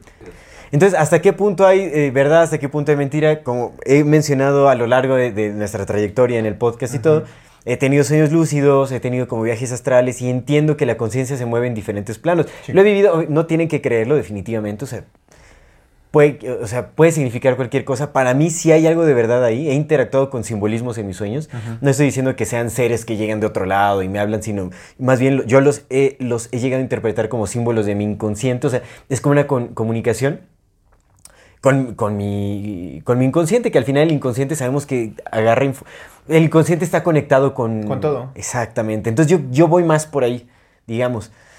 Entonces, tal vez acá el error sea en creer que hay como esta em, separación de los mensajes que recibe. Bueno, no, porque es que te digo, en los, en los yogas del dormir y el despertar, o sea, más bien lo que se busca es unificarse con la conciencia del todo. Entonces está raro, o sea, hasta qué punto dices esto se utiliza para manipular, esto es cierto, porque también creo en las capacidades telepáticas, sí creo como en, esta- en estas habilidades parapsicológicas, digamos, porque lo he vivido también, o sea, lejos, lejos de que sea coincidencia con el intento explícito de llegar a tener esa comunicación, ha sucedido y es demasiado, demasiado eh, concreto y específico como para que sea una simple coincidencia, porque también ha sido a través de la repetición, o sea, me han sucedido cosas que digo, esto es real, ¿no? Ahora, Sí, sí. el uso, la interpretación que le des, sí se puede cambiar, se puede utilizar para cumplir con ciertas creencias y esas cosas, pero hay algo ahí que es cierto. Entonces, no sé hasta qué punto es, es cierta esta idea de que los lamas se comunican así, Pues es que, mira, también... ah, y como Avatar, por ejemplo, sí, sí, sí, sí. Yo- que yo- empuja mucho eso. Yo soy de la idea que creer que nos conectamos con el todo ahora, ¿no? Antes Ujú. sí lo creía, pero ahora sí ya me queda muy claro que no tenemos ni idea de qué es eso. Después de que se me cayó mi, mi, mi telón de que yo había visto a Dios cuando comí, cuando estuve en DMT y yo comí hongos, Ujú. después de que entendí que no me estaba pasando de pendejo, que era por mamada mía, Ujú. eh, sí me di cuenta de eso. Dije, güey, no mames, el todo es el todo, carnal. Sí, sí, Entonces, sí. No, güey, nunca nos conectamos por el todo, más que cuando estás conectado con el todo, que supongo que ya desapareces a la chingada. Pero no creo que se pueda, yo no creo que se pueda conseguir ni con meditación, ni con estos estados, ni ese pedo. Creo que te puedes conectar con otros estados de conciencia, unos más complejos, unos más sencillos, pero no son la especie del todo. que rige. Esto que llaman, ahora se ha dado mucho que ya le cambiaron el nombre de Dios por la fuente. ¿No has escuchado? Sí, no, bueno. Ahora todo bueno. pinche mundo dice, no, que yo me conecto con la fuente, es que yo traigo mis mensajes de la fuente. Yo por eso sé que son 15 dimensiones, porque a mí la fuente me lo dijo. Cállate, tú no sabes ni, qué- no sabes ni cómo te llamas tú y quieres hablar de la fuente que combina todo. Pues no mames. ¿Cómo vas a poder conceder, con, concebir la mente del que te creó? Pues no, Sí. no. Sí, no. Pero sí creo que te puedas conectar con otros estados de conciencia. Eso, me, Ujú. que- eso sí, sí creo, sí creo, ¿no? Que la conciencia es evolu- evolutiva, que hay eh, niveles no mayores ni menores, pero simplemente de, conciencias diferentes. Es- Lo vemos con los animales. Los animales ven de formas diferentes a nosotros. Experimentan otras realidades distintas. Nosotros no vemos eh, rayos infrarrojos, por ejemplo. O no vemos corrientes electromagnéticas, que los delfines y las ballenas sí. Perciben en otras... Sí. Entonces es- es- son otro tipo de conciencias más complejas que las nuestras, por supuesto. Distintas. Tienen su propia Sí, complejidad también. Sí, sí, sí, sí, sí, claro. Pero. Nada más rápido, ¿no? Entonces, por ejemplo, a mí eh, esta idea de que puedas decidir dónde reencarnar, eso ya implicaría Claro. que te puedes conectar con esa cosa que te está decidiendo dónde mandarte. Y no lo sé, güey. Digo, también hemos platicado muchas veces, ¿no? Si estos compas que esconden secretos tienen conocimientos más profundos, pues a lo mejor estos güeyes saben cómo manipular ciertas cosas, ¿no? No lo sabemos, pero creo que creo que los lamas dicen más de lo que en verdad hacen. Sí, eso sí lo creo completamente. Ahora, coincido también contigo de, de esta cuestión de, o sea, y lo he llegado a mencionar eh, eh, con anterioridad, o sea, yo creo que la iluminación es un mito, o sea, cada vez lo creo más, de que la idea de la iluminación es un mito, Sí, sí. ¿no? Es como una, una falsa idea que se nos ha vendido, porque justamente el iluminado es a quien le tienes que hacer caso. Sí. Pero pues ya vimos que los iluminados, el Dalai Lama se supone que es un iluminado, Pues no es la reencarnación, ¿no? De Buda. es el bodhisattva de la compasión. Simón. Representa la compasión de los, todos los budas, de todos los iluminados que han existido. Sí, sí. Entonces, cada vez para mí es más, eh, eh, se evidencia más que la iluminación es un mito, pero sí creo que uno se puede, o sea, sí creo que hay niveles de conciencia. Ahora, yo a lo que voy es como los sueños lúcidos o como eh, el llegar a ciertos estados de conciencia te permite conectarte a una conciencia compartida, como global, también haciendo un poco caso de esta idea de, de que son los campos mórficos, que pues son como esos campos que almacenan información y que van a escala, o sea, que existen en escala y que existe la posibilidad.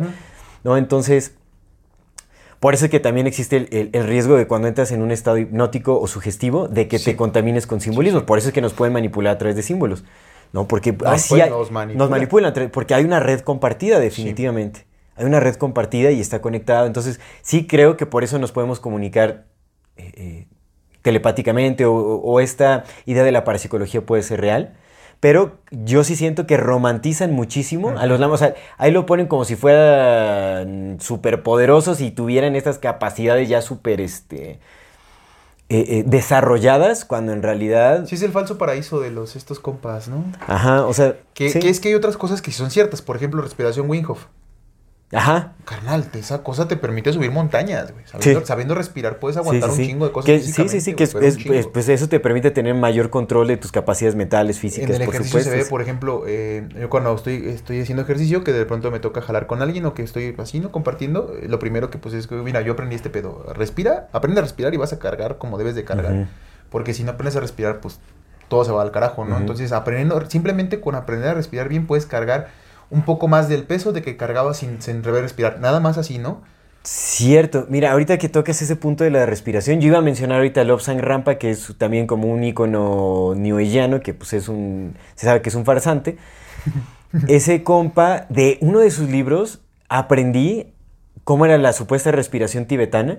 Bueno, que es la respiración profunda eh, que comienza primero en, el, eh, en la boca del estómago y llega después a los pulmones. Que esa supuestamente era como la respiración que se bueno, que es la respiración que utilizan los monjes tibetanos para hacer sus peregrinaciones prolongadas, para tener como ciertas capacidades y todo. Y eso Es Eso cierto, porque es cierto. lo o sea, cuando lo leí lo empecé a utilizar y fue como... Eso sí, no es que sí es. Es increíble. Sí es. Y además también se pueden ver videos de monjes tibetanos que hacen, o sea, si han desarrollado cap- ciertas capacidades físicas y mentales que dices, ok, eso es cierto, Sí, es comprobable. O sea, no sé si has visto que hay como personas que están intentando subir como eh, eh, áreas muy inclinadas, pero súper inclinadas, que es casi como escalar. Hay monjes tibetanos que lo suben sin recargarse, sin, o sea, así con sus pies van subiendo y a un ritmo así. Pues y eso está, señoras está que- ahí. Las señoras del- que viven en Chile, por ejemplo, ¿no? Que viven en las montañas de Chile. Las cholitas. Las cholitas. Porque saben cómo Bolivia, respirar. en- sí, sí, sí. Porque pues saben cómo tienen que respirar. Y, y, y- Entonces hay, sí, hay cosas ciertas y hay cosas que están como muy exageradas. carnal, también, ¿no? ¿quieres, quieres curarte de los síntomas físicos de los ataques de pánico, o sea, de la parte física, no la Ujú. parte emocional, aprende a respirar. Y no vas a volver a tener nunca un ataque de pánico en tu vida. Lo vas a poder parar desde el principio. Desde el principio, desde que sientes que ya viene. Hay ciertas cosas que sí son reales. eh, estos compas que caminan en el carbón, por ejemplo, ¿no? Eso Claro. cualquier persona lo puede hacer siempre y cuando te metas en ese estado Sí, sí, sí. como de concentración, o sea, sí. Programación mental, que puedes desarrollar El cuerpo humano de un montón de cosas, Cierto, pero un montón de cosas así, machín. La que no casi no resiste es la mente. Entonces, el entrenamiento de la mente para la materia sí te puede ayudar a hacer un montón de cosas que podrías creer imposibles. Que tiene que ver con programación. Sí. Pero, Sugestión, bueno, todo este tipo de pues cosas. sí, por ejemplo, los, los agentes de,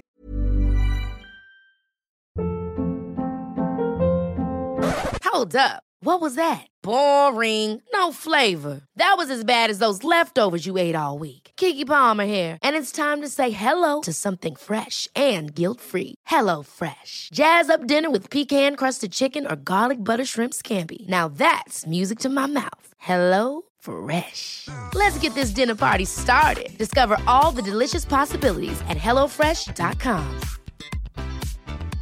I'm Sandra, and I'm just the professional your small business was looking for. But you didn't hire me because you didn't use LinkedIn jobs. LinkedIn has professionals you can't find anywhere else, including those who aren't actively looking for a new job but might be open to the perfect role, like me. In a given month, over 70% of LinkedIn users don't visit other leading job sites. So if you're not looking on LinkedIn, you'll miss out on great candidates like Sandra. Start hiring professionals like a professional. Post your free job on linkedin.com/people today.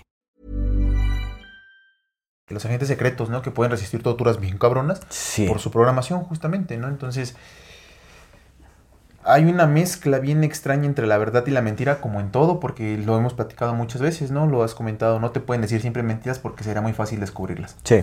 Y no te pueden decir la verdad porque, pues, no te la van a decir. Entonces, tienen que darte una mezcla muy extraña entre una parte de verdad, un chingo de partes de mentira, pero para que funcione, porque si estamos hechos, somos seres hechos de símbolos, tenemos símbolos incluso más arraigados que los que ellos nos quieren, nos quieren eh, compartir, y esos símbolos más arraigados pues tienen que tener concordancia con lo que nos están compartiendo para que empaten, carnal, porque es como meterle un- una pieza de rompecabezas a donde no va, ¿no? O sea, tiene Sí. que al menos tener medio la Tiene que forma. encajar.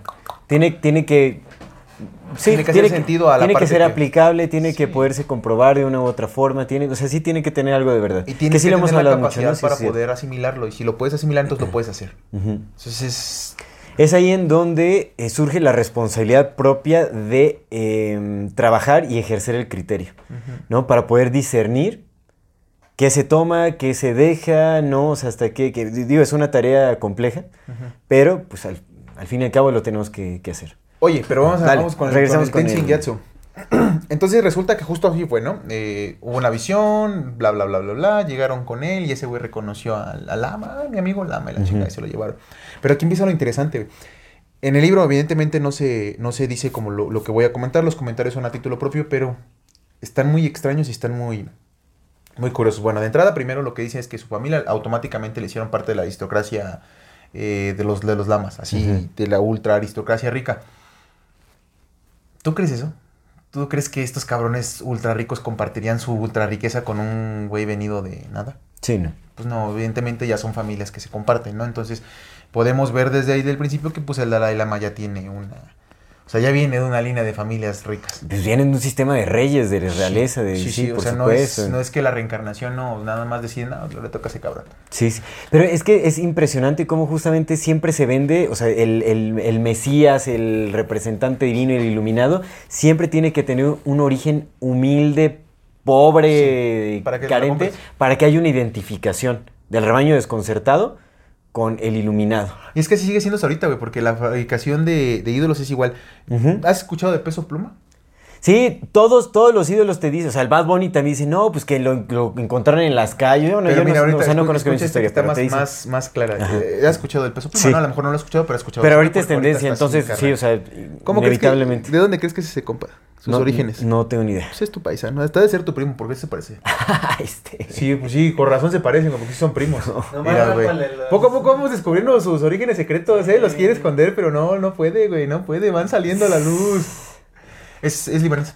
Ah, ¿a poco? Hassan, eh, Hassan, quién sabe qué madre. No me apellidos, digas, ¿en serio? ¿O sea, es paisano? Es libanés, carnal. Sí, ese vato juega para las fuerzas básicas de las chivas. Para entrar a las fuerzas básicas de las chivas tienes que dar un chingo de barote. Ese güey no viene de la nada. Ok. Ese compra ha tenido dinero.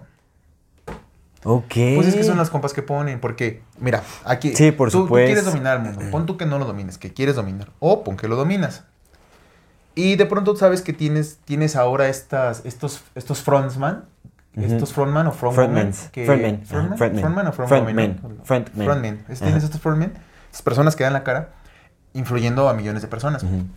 ¿Tú permitirías que un cabrón de la nada llegue a eso? No. Sabiendo que puede decir mamadas que no vayan contigo. Pues no. O los coptas en el camino Es- es o lo los gestionas desde sus inicios. ¿Y qué, es más fácil? ¿Cooptarlos o gestionarlos tú? Gestionarlos, pues ya es más fácil. Pues sí, güey. Bueno, las dos son, son sencillas, ¿eh? Porque pues también puedes llegarles al precio fácil. Sí, pero una conlleva a otra, güey. Porque en lo que el otro cabrón crece y te das cuenta, ya pudo haber hecho un desmadre. Sí, Pero si sí. tú desde el principio lo vuelves para eso. Pero amena... Bueno, sí, es, es más fácil... O sea, hay cooptaciones que son más sencillas, pero hay otras Sí. que son con amenazas. y hay menos probabilidad de, de riesgos si tú los creas desde el Sí, principio y desde el por principio tú los, los mentalizas a que van a hacer lo que tú quieres, como a este cabrón. Porque ya hay una programación mental desde el inicio. O sea, ya creas la personalidad, ya creas todo, Exacto. todo. Y entonces, mira, Como llega el Dalai. Dalai Lama. Llega el Dalai Lama a su nuevo palacio. A los tres años. Lo separan de sus padres. Primera. ¿Cómo creas trauma? Arrancando. Lo separan de sus padres y los puede ver nada más una vez al mes. Una vez cada dos meses. Aquí entra lo, como lo escabroso que te digo que se muestran ciertas cosas bajo tal. El Dalai Lama habla de un monje que tuvo un chingo él como de amor por ese monje. Y una parte donde dice, me quería tanto que me escondía abajo de su hábito. Me guardaba debajo de su hábito. Es un pinche viejo de 40 años, carnal, que probablemente estaba desnudo abajo de su hábito, escondiendo a un niño de 3 años abajo de sus ropas. Ok. Una. Y luego, que quede bien claro, los lamas eran ricos aristócratas. Chinguen a su madre que eran budistas, eh, emprendiendo que no tenían deseos. No, eran ricos aristócratas entregados a sus deseos más mundanos toda la vida. Exactamente. Sí, eso es toda cierto, la eso vida. es No eran los monjes que nos vendieron, eran... Entonces, un señor aristócrata de 40, 50 años que se encargaba de cumplir todos sus deseos porque era ultra rico escondiendo a un niño de 3 años abajo de su hábito, Sí, sí, sí, te dice algo. raro. Te Sí. dice algo. Luego, todo su séquito del Dalai Lama, durante toda su niñez, eran hombres maduros. Todos. No se le permitió contactos con niños de su edad más que con su hermano, tres años mayor que él. Por, otro, pues, por, por un lado, ¿no? Y es un sistema completamente patriarcal. Chiles, Hombres. Puros hombres. Y si hay discriminación a la mujer. Puros hombres. Y aparte, que sí. hombres que se ha descubierto ahora también de los otros escándalos sexuales de, de los monjes tibetanos, ¿no? Abusando de niños, que son traídos, obligados a hacer ahí. Entonces, pues una de las cosas que hace el MK Ultra con el tramo es través del tramo sexual a niños, precisamente. Entonces, luego tiene otra, va contando, digo que va contando como historia de su vida, ¿no? Esto ya es como otra vez a comentario. Pero ahí no contó nada de... Desde abusos sexuales no, No. pero te digo, dice eso del monje. Sí, sí, del hábito. Sí, sí, sí. o sí, sea, sí. nada más es como ponerlo en las palabras que no está diciendo para ver. A veces en, en el acto de escribir a veces es más importante lo que no se dice que lo que sí se dice, porque lo que no se dice dice más de lo que estamos poniendo en papel, porque lo que quiero poner, pues es, me es fácil porque yo lo quiero poner, pero lo que no digo es lo que me cuesta más trabajo y aparte Ujú. es, es donde se muestra, ¿no? Creyendo que a lo mejor al menos ese güey sí platicó un poco de su vida a quien le escribió el libro, pues vamos ahí como encontrando ciertas cosas. Eh, luego, por ejemplo, dice que con su hermano los, los educaban a ellos dos nada más, los mandaban a una escuela y en la escuela tenían dos látigos así frente a ellos. Y uno era para el Dalai Lama y otro era para el acompañante del Dalai Lama. Dalai Lama. Dice que pocas veces se llegó a usar el, el látigo en él, sí lo usaron, pero pocas veces que la mayor parte de los castigos iban para su hermano. Porque era esta idea de que le pego al buey para que aprenda la vaca, ¿no? Entonces, esa es otra forma de, de- Lo hemos platicado, o sea, no te lo voy a hacer a ti, pero mira lo que te puedo hacer. Lo platicábamos con Nietzsche, que una de las... Se cuenta de que las formas de tortura es que a los niños que nacen en estas élites los, los obligan a hacerle cosas a los... No les hacen cosas a ellos, los obligan a hacerle cosas a los que torturan. Claro. Para que veas lo que yo te puedo hacer. No te lo voy a hacer, pero ve lo que, te lo puedo Que hacer cuando eso yo em- quiera. Eso empata con esta Aneke Luque. Luque. Pero hay cosas ahí, ven. Pues mira, el Dalai Lama lo está contando en su- y tiene sentido, güey. Si yo al otro güey le están, mira lo que, y es tu hermano, güey. ¿No? Sí, sí está. Se van quebrando. Qué fuerte. Luego se lo llevan a vivir a estos dos palacios.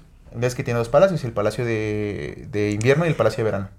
Perdón, un paréntesis ahí. O sea, también hay que entender que uno de los fundamentos del budismo es ayudar a todos los seres vivos a, ser aliviados del sufrimiento. Con el látigo no logras eso. No.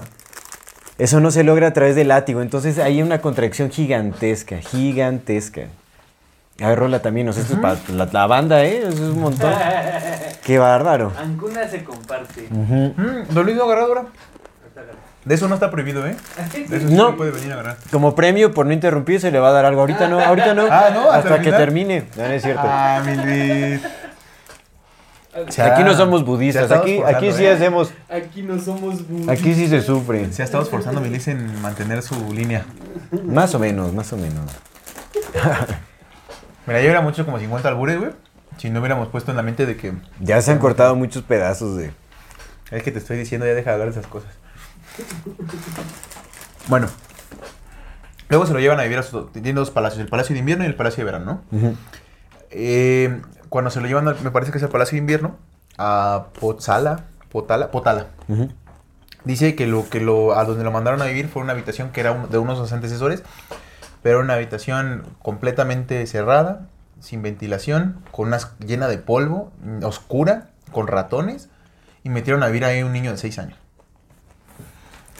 O sea, mm, por separado parecen cosas que dices, güey, pues eso qué, ¿no? Pero cuando vas uniendo ciertas cosas, que vas viendo esto, luego sus sirvientes, todos hombres maduros, hombres célibes, entre comillas, y sabemos a dónde con- conduce el celibato. Lo hemos visto en la iglesia católica. ¿Por qué? Pues porque somos seres humanos, estamos hechos para tener relaciones sexuales, si no, no tuviéramos órganos específicos para tener placer sexual. No placer, placer sexual. Entonces, hemos visto a dónde conlleva el hecho de que La quieras represión. obligarte a... rep- Ajá, la, la, re- la represión justamente, no el, el, la- el libre ejercicio de, de ejercer o no ejercer tu sexualidad, sino la represión que es completamente distinta. Y lo llevas y lo, lo encierras en una habitación atascada de ratones, de los cuales ese güey se hizo amigo. Pero pues, ¿qué haces un niño, güey? Pues no mames, no puedes salir de ahí. Eh, de ahí empieza a tener relaciones también con personas que estaban en su, como de visita, digamos, a- al Tíbet. Había, muchos eran británicos. Británicos que venían eh, de compañías mercantes. Entonces vamos viendo, cada vez que hablemos de, de compañías mercantes podemos hacer referencia a, si no, quieren, no queremos usar la palabra neofenicios, a las personas estas que, que han sido mercantes desde hace mucho tiempo y que, han, que a través del- de, de ser mercantes es como han puesto... Sí, sus- neofenicios, ya para. pues estos compas, ¿no? Ajá. Que pues eso va más fácil. Entonces, la marina mercante estaba, los mercantes estaban metidos en el Tíbet hace un chingo de tiempo. Y aquí quiero también hacer una, un- una declaración. Cuando la de dama nace, hasta sus 20 años, hasta sus 16 años, que fue cuando entró el, que lo mandaron al exilio, eh, 16, 18 años, el que tenía el poder era un regente. Estaba un regente porque pues evidentemente la llamar un niño Ajá. un regente que es el que se encargaba de las decisiones de, del país. Entonces el Dalai Lama, pues con las, las visitas y todo eso, él no tenía como contacto más que en ciertas cosas. La mayor parte de su vida se la pasó eh, en escuela, con educaciones de monjes, exámenes, y le recítate esto y recítate el otro. Y aquí hay algo que se me hizo muy interesante, güey. Te digo de cómo, cómo narra las cosas, o al menos cómo son narradas las cosas. Tanto en inglés como la traducción en español. Cuando tú lees cómo se refiere a los que lo cuidaban, hasta puedes palpar una especie de ramón- amor romántico, carnal. Ok. Habla, por ejemplo, de uno de, sus, de los primeros cuidadores que llegó, dijo, no, y ese hombre me- me hipnotizó y me cautivó con su mirada poderosa. Y su mirada misteriosa y poderosa, dice. Ok. Luego, de mi cocinero, estuve, lo amaba mucho porque me daba de comer y, y era una figura tal y tal y tal, ¿no? Pero, o sea, no lo habla como de una manera de, de, güey, te respeto, sino, Me gustas. yo traigo un crush contigo, ¿sabes? Ok. hay cosas que uno va rescatando esto. Y luego, ¿cómo vas todo lo demás? Bueno, nada más como para, para darle un, un perfil ya nada más de, del qué, qué es la figura del Dalai Lama, porque también hay que entender qué es la figura del Dalai Lama. Sí. No tenía poder hasta los 16. Ujú. Pero cuando lo hicieron Dalai Lama, o sea, cuando ya le dieron el poder, cuando oficialmente ya le dijeron, va, tú ya vas a ser el encargado, pues resulta que ni, ni así, güey. Porque los que, fíjate, para que el Dalai Lama tome una decisión, o en ese momento, tenía primero que ser presentada a los ministros. O sea, él decía, yo quiero hacer esto. Se lo presentaban a los ministros. De los ministros iba al Kashan, el Kashar, Kashaj, era como un- una asamblea primero. Luego a cada miembro del Ejecutivo y luego a la Asamblea Nacional. Que evidentemente pues todos aristócratas, ¿no? Nunca le preguntaban a la gente, no, eran entre ellos. Y viceversa, si querían hacerse una algo, iba a Asamblea Nacional, tal, tal, tal, tal, hasta llegar a Dalai Lama. Pero Dalai Lama solamente podía firmar. Ya no, ya no había opinión ahí, porque ya todo estaba aprobado. Y conforme todo lo que va contando, se da a entrever mucho, carnal, que el Dalai Lama no tiene ningún poder, ninguna decisión, no tiene, no maneja ni dinero, güey. Sí, no, tiene su propio tesorero. Tiene que de hecho, en este dato que te había mencionado de cuando se estableció el lamaísmo en 1642, fue una estrategia planeada por el tesorero del Dalai Lama y este militar eh, descendiente de Genghis Khan. O sea, el tesorero, o sea, el banquero básicamente, y el militar. Y hemos visto quiénes son los banqueros Exactamente. y los mercantes. Banqueros y mercantes son las mismas razas, ¿no? Que es, bueno, si son chinos, o sea, si son dos razas distintas, los chinos y los neofenicios, pues han de funcionar igual. Exactamente igual. Porque quien maneja el, quien, quien comercia y quien maneja el dinero son los que tienen la llave del mundo. Sí. Entonces, eh, el Dalai Lama, para que nos pongamos en, en atención, no tiene poder espiritual, porque los monjes no son monjes, Ajá. son monjes nada más de nombre, porque son aristócratas, viviendo vida de aristócratas, Ajá. como a todos los aristócratas, teniendo orgías, teniendo todo. Todo el desmadre que hacen los aristócratas porque tienen dinero, también los monjes. Así entonces, los monjes ni son monjes. El Dalai Lama entonces no tiene poder espiritual, porque los monjes no son monjes. Lo menos su séquito, güey, con los que sí tiene contacto. El resto de la gente no tenía contacto. Y luego hay una parte en el libro donde dice, no, y a mí me, entristecía mucho ver a mis, a mis compatriotas pobres sufriendo con hambre. Hijo de la chingada, te cargaban cuatro cabrones de esos que te, según te sufrían mucho y según tú sufres, hijo. Y poder político menos, porque primero había un regente y cuando se murió el regente, el, el Dalai Lama nunca tuvo poder tampoco, porque otra vez aquí está. Para que él diera una orden pasaba primero por sus ministros, que eran los, lo- la, la aristocracia es la que mandaba, como siempre ha sido. Los reyes, en la, estas, estas historias que nos han contado por mucho tiempo de los reyes, que el Jorge VIII que mandó a, a, a escindirse de la iglesia católica y el Luis XV que era el rey, el, el estado el rey, y que él era el que mandaba. Nah, pura madre, los reyes siempre han sido pinches güeyes que han puesto ahí como al Dalai Lama. Sin poder, sin autoridad, eh, traumados, violentados, programados y dando la cara. Para que el odio vaya hacia esos carnales y nunca nadie se dé cuenta que los que controlan no son los que están en el poder, en el poder visual. Los que controlan son todos los cabrones que están alrededor que no vemos. Igual con el Dalai Lama. Claro. Lo mismito. Entonces el Dalai Lama nada más es una figura ahí para que la gente voltee a verlo. Nada más. canalizas la atención ahí, pensando que el movimiento que representa, no, más bien que sí, que el movimiento que representa está reflejado en ese personaje, cuando en realidad ese movimiento va más allá. Sí, completamente. Entonces, y eso es lo que es el Dalai Lama. La figura del Dalai Lama nada más no es ni un líder político, ni un líder No. espiritual.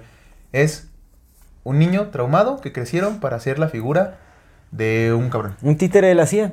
También es un títere de la CIA. Ah, después fue títere de la CIA. En ese momento, pues era otros cabrones, pero. Pe- yo creo que ya venía de... Es que de la CIA, de la CIA no.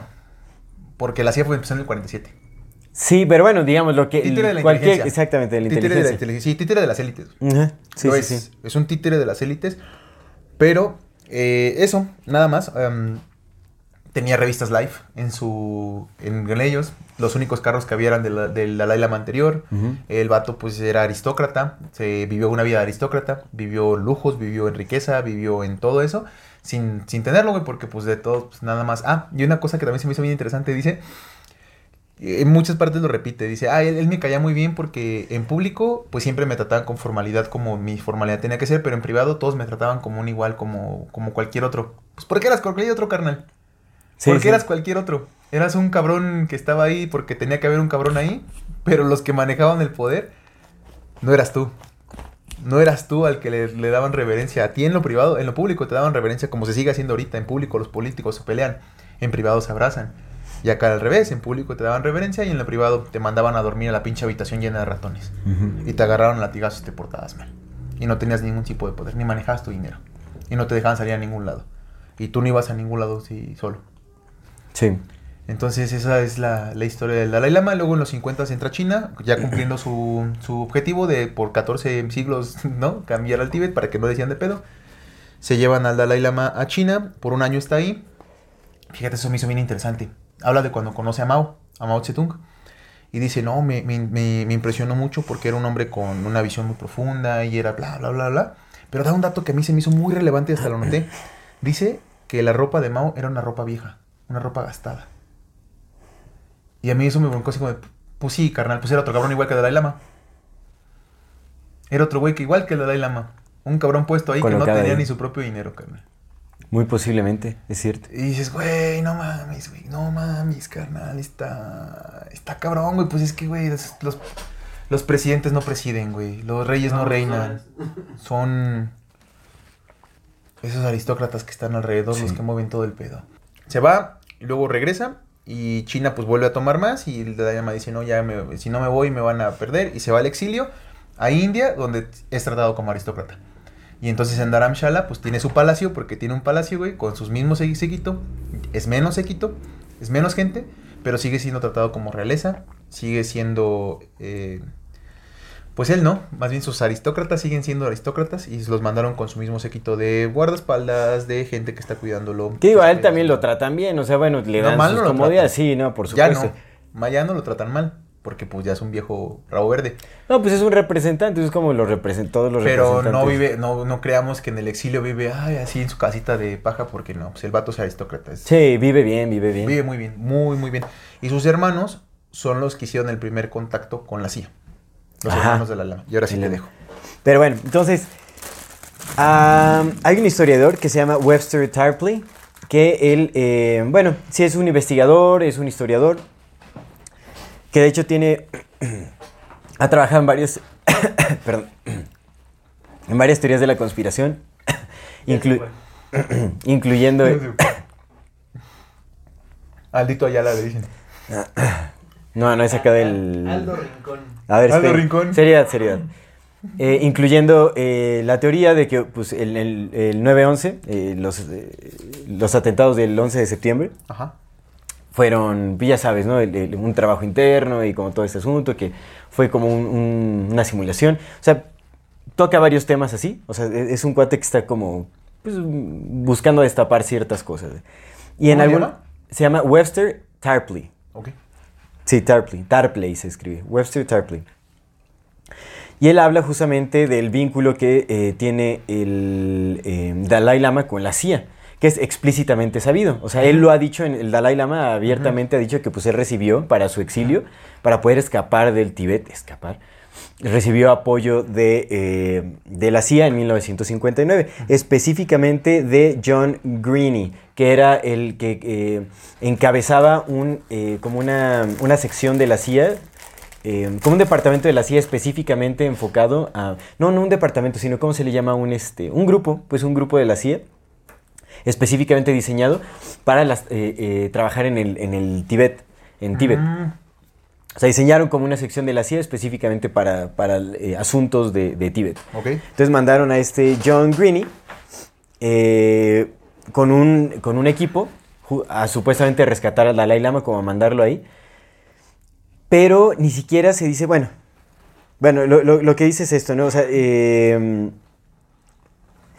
lo que dice Webster Tarpley es, es justo también lo que se mencionaba antes, ¿no? O sea, que, que esa idea que se tiene de- del lamaísmo en Tibet como súper romantizado y todo es completamente falso. Se habla de la aristocracia, justamente como de, de cómo se repartía el poder, o sea, como para entender que el vínculo con la CIA pues no es, Fortuito. no es fortuito exactamente, sino pues estamos hablando de una aristocracia que hay intereses ahí como políticos, geopolíticos, económicos, yo qué sé.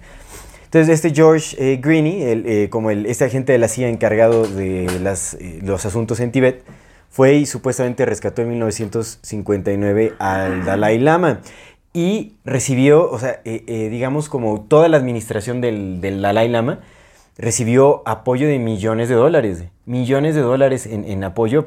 Lo, que- lo que critica Webster eh, Tarpley es que hasta la fecha la CIA, la CIA sigue eh, financiando al Dalai Lama.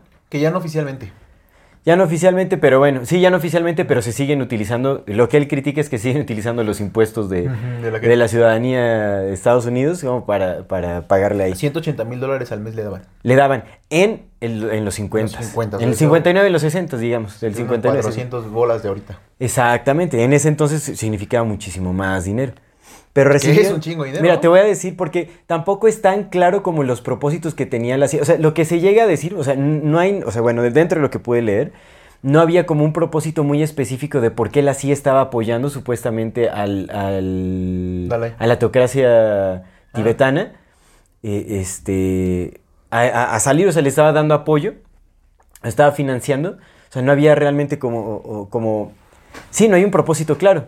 Lo que se dice es que, pues, obviamente tenían intereses contrarios al imperio chino, o sea, era como por restarle poder, ¿no? exactamente contra el comunismo, eso es lo que se dice. Pero realmente yo siento que va por otro lado. ¿Por qué? Ahí te va, te voy a decir en qué, en qué recibió.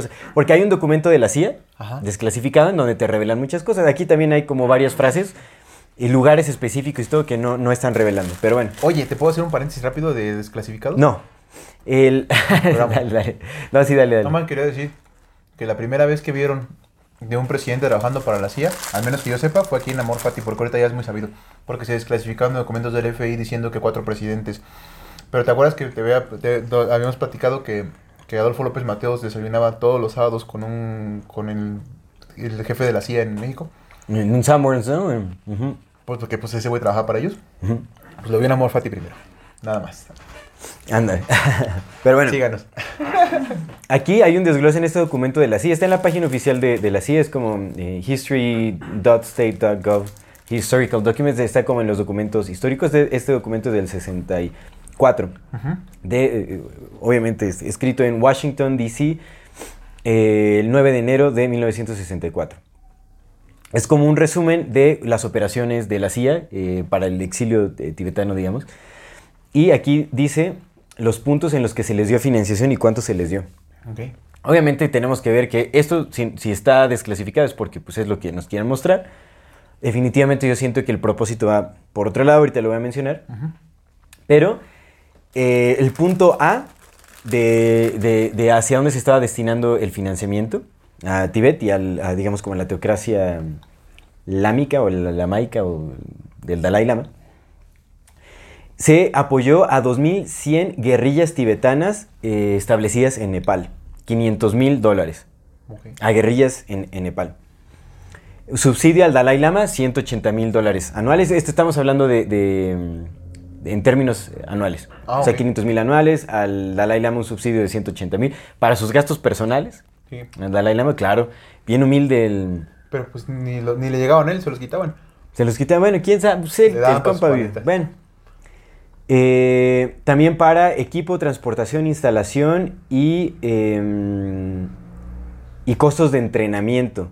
Pero hay, aquí hay una parte del texto que no fue desclasificada. O sea, no sé si, no- si es militar, si es armamento, si es quién sabe qué cosa. A, a eso destinaron 225 mil dólares anuales. Ok. Mira, aquí eh, gastos de entrenamiento covered. Covered es de, de conversión. Entrenamiento de conversión. Creo que sí, covered. Puedes buscar este. ¿Cover covered. no es como cobertura? Covered. No, covered tiene, tiene algo que ver con. Creo que tiene un sentido más militar. Ah, Entrenamiento sí. de encubierto. Ajá. Que es, es- o sea, y es- ve. O sea, los gastos para entrenamiento de, eh, de, en- de encubrimiento en el estado de Colorado, 400 mil dólares anuales. Ok. Eh, casas de Tibet en Nueva York, Génova y, no- y hay otro lugar que no fue desclasificado. Este. Toluca decía ahí. Aquí es. em, Toyocan. Toyocan decía ahí. aquí es semestral, o sea, cada seis meses. eh, Este Oh. presupuesto es 75 mil dólares. Ok. Em, transportación aérea de, eh, de entrenados tibetanos. O sea, como que tiene una operación militar ahí rara, bueno, no sé. De, de- de transporte de Colorado a India de estos este, entrenados tibetanos. Es lo que dice, 185 mil. Como eh, gastos de operación, operativos, que tiene que ver con equipo, con eh, insumos, eh, con programas ahí de, pues digamos como de, de gastos así de, de- de transportación, eh, de material aéreo, de preparación de, de agentes, Mira, aquí dice preparación, preparation stages for agent network in Tibet. O sea, para una red de, La gente en Tibet. de agentes, agentes de la CIA en Tibet, salarios, etcétera, 125 mil dólares anuales, un programa de educación para, eh, para 20 oficiales tibetanos seleccionados, juniors, Ok. eh, 45 mil. Entonces, en total fue, o sea, todo ese presupuesto fue de 1.735.000 dólares Anuales. anuales. Y eso es lo que te están diciendo, ¿no? O sea, para empezar. Ahora, acá también había... eh, ¿Quién fuera Dalai Lama? de hecho, aquí, en, en este mismo documento, antes esto nada más es, o sea, yo leí nada más como los puntos hacia, los que se destinó el presupuesto, pero aquí es un resumen de en qué consistía como la, eh, la intervención de la CIA en la actividad tibetana. Que aquí, mira, aquí dice, resumen, em, la actividad de la CIA en Tibet consiste en acción política, propaganda y actividad paramilitar. Ahora, yo creo que realmente la intervención de la CIA en Tibet no fue, eh, no fue como para atacar el comunismo en China o porque se oponían a, ¿A los chinos? a los chinos. Yo creo que pues, siempre han estado en alianza por ahí, sino más bien fue para eh, trabajar en propaganda budista con el Dalai Lama como imagen en Occidente. Yo creo que eso fue lo que sucedió. Obviamente crear como este escenario del exiliado, el refugiado político, para darle peso a toda la ideología religiosa o Hasta me acabé rápido mi chocolate porque tiene un chingo de sentido. Ajá. Y traerlo a Occidente. Porque, bueno, lo refugiaron en la India y también hay ahí como ciertas alianzas con el... eh, que de esto eh, menciona Webster Tarpley, menciona pues también que, que estuvo involucrada la, como la- el equivalente de la CIA de la India. Justamente, o sea, la CIA más esta, no me acuerdo cómo se llama, el... ah, tiene un nombre, menciona el nombre como de la CIA de la India. Hicieron como una alianza para darle refugio en Dharamshala. Porque no lo querían al principio. En su, No. en su biografía dice que al principio le han dicho, no, regresa al Tíbet, güey. Y después fue que le Hicieron dijeron alianza, sí. No, mejor sí vente.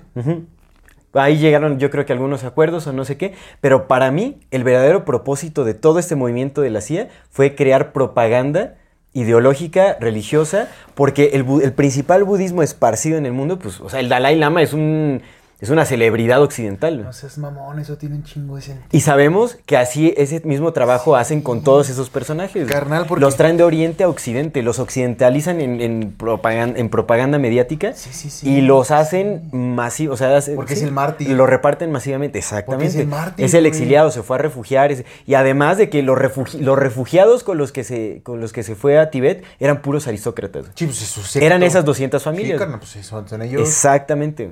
Mames. Así, Carnal, así, eso tiene un chingo de sentido porque. no sé, ¿quién sabía del Dalai Lama hasta, hasta antes de este güey? O sea, por 14 siglos, carnal, por 13 siglos pasaron a toda madre viviendo siendo los dueños de su país, a todísima madre, güey, siendo aristócratas, güey. Sin que nadie volteara a ver, ni nadie, nadie fuera del mundo occidental pensara, ay, no, si el Dalai Lama, vamos a nadie, güey. Ajá. Porque el mismo Dalai Lama lo dice, güey. Había 50 extranjeros y todos eran conocidos de nosotros. O sea, no era lo, la- lo que es ahorita que quieren que sus peregrinaciones al Tibet y que vamos a encontrarnos y que quiero ver. al- No, no, güey, no existe esa mamada. 50 pinches, aris- 50 extranjeros había. Sí. No mames. Y aquí la CIA dice que eh, la- la- o sea, las- uno de los propósitos de la intervención de la CIA en Tibet era propaganda. Ahí lo dice. güey. Y mira, fíjate qué cagado, güey. Eh, te digo que eh, busqué, pues ya sabes, yo siempre busco más matis con lo que vamos a buscar. Sí, sí, sí. Casi nunca tiene, o raras veces tiene con lo que se anota, pero Ajá. acá me salió uno que decía Richard Gere y el Dalai Lama. Ajá. Nada más lo mencionaba así como de rápido por encima. Ajá. Pero eh, de, sí, del que se hablara del Richard Gere y como el Richard Gere, el actor. Este, este actor famoso, pues ya, bueno, ya no es tan famoso, ya, ya está viejo, pero ahí busquen, él fue famoso durante un rato, muy famoso. Pero este cabrón fue el primero que hizo documentales acerca del Tíbet y fue el que dirigió todo el pedo de Free Tibet, o sea, fue el que dirigió la atención. Mm. Pero el Miles Matis, como que no le pone tanta atención a eso, nada más lo menciona que dice, güey, pues este güey fue de los principales, pero más bien se va a la vida del Richard Gere y pues hace sus conexiones de siempre. Ajá. Que es hijo de tal, que es hijo de tal, y pues ya sabes, lo, lo conecta con los neofenicios, o sea, Sí, sí, hijo sí. de élites, güey.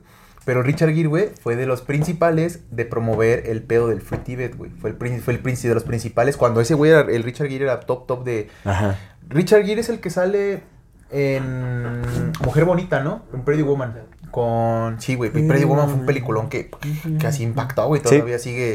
sigue siendo como de pues, película de culto de ese tipo, de Sí. las románticas, de comedias románticas, pero Sí, sí, sí. pues, ese vato era, era peso pesado en esos tiempos Claro, de Hollywood. claro. Y ese cabrón fue el que dirigió todo el pedo de Free Tibet, o sea, fue la primera imagen de Free Tibet.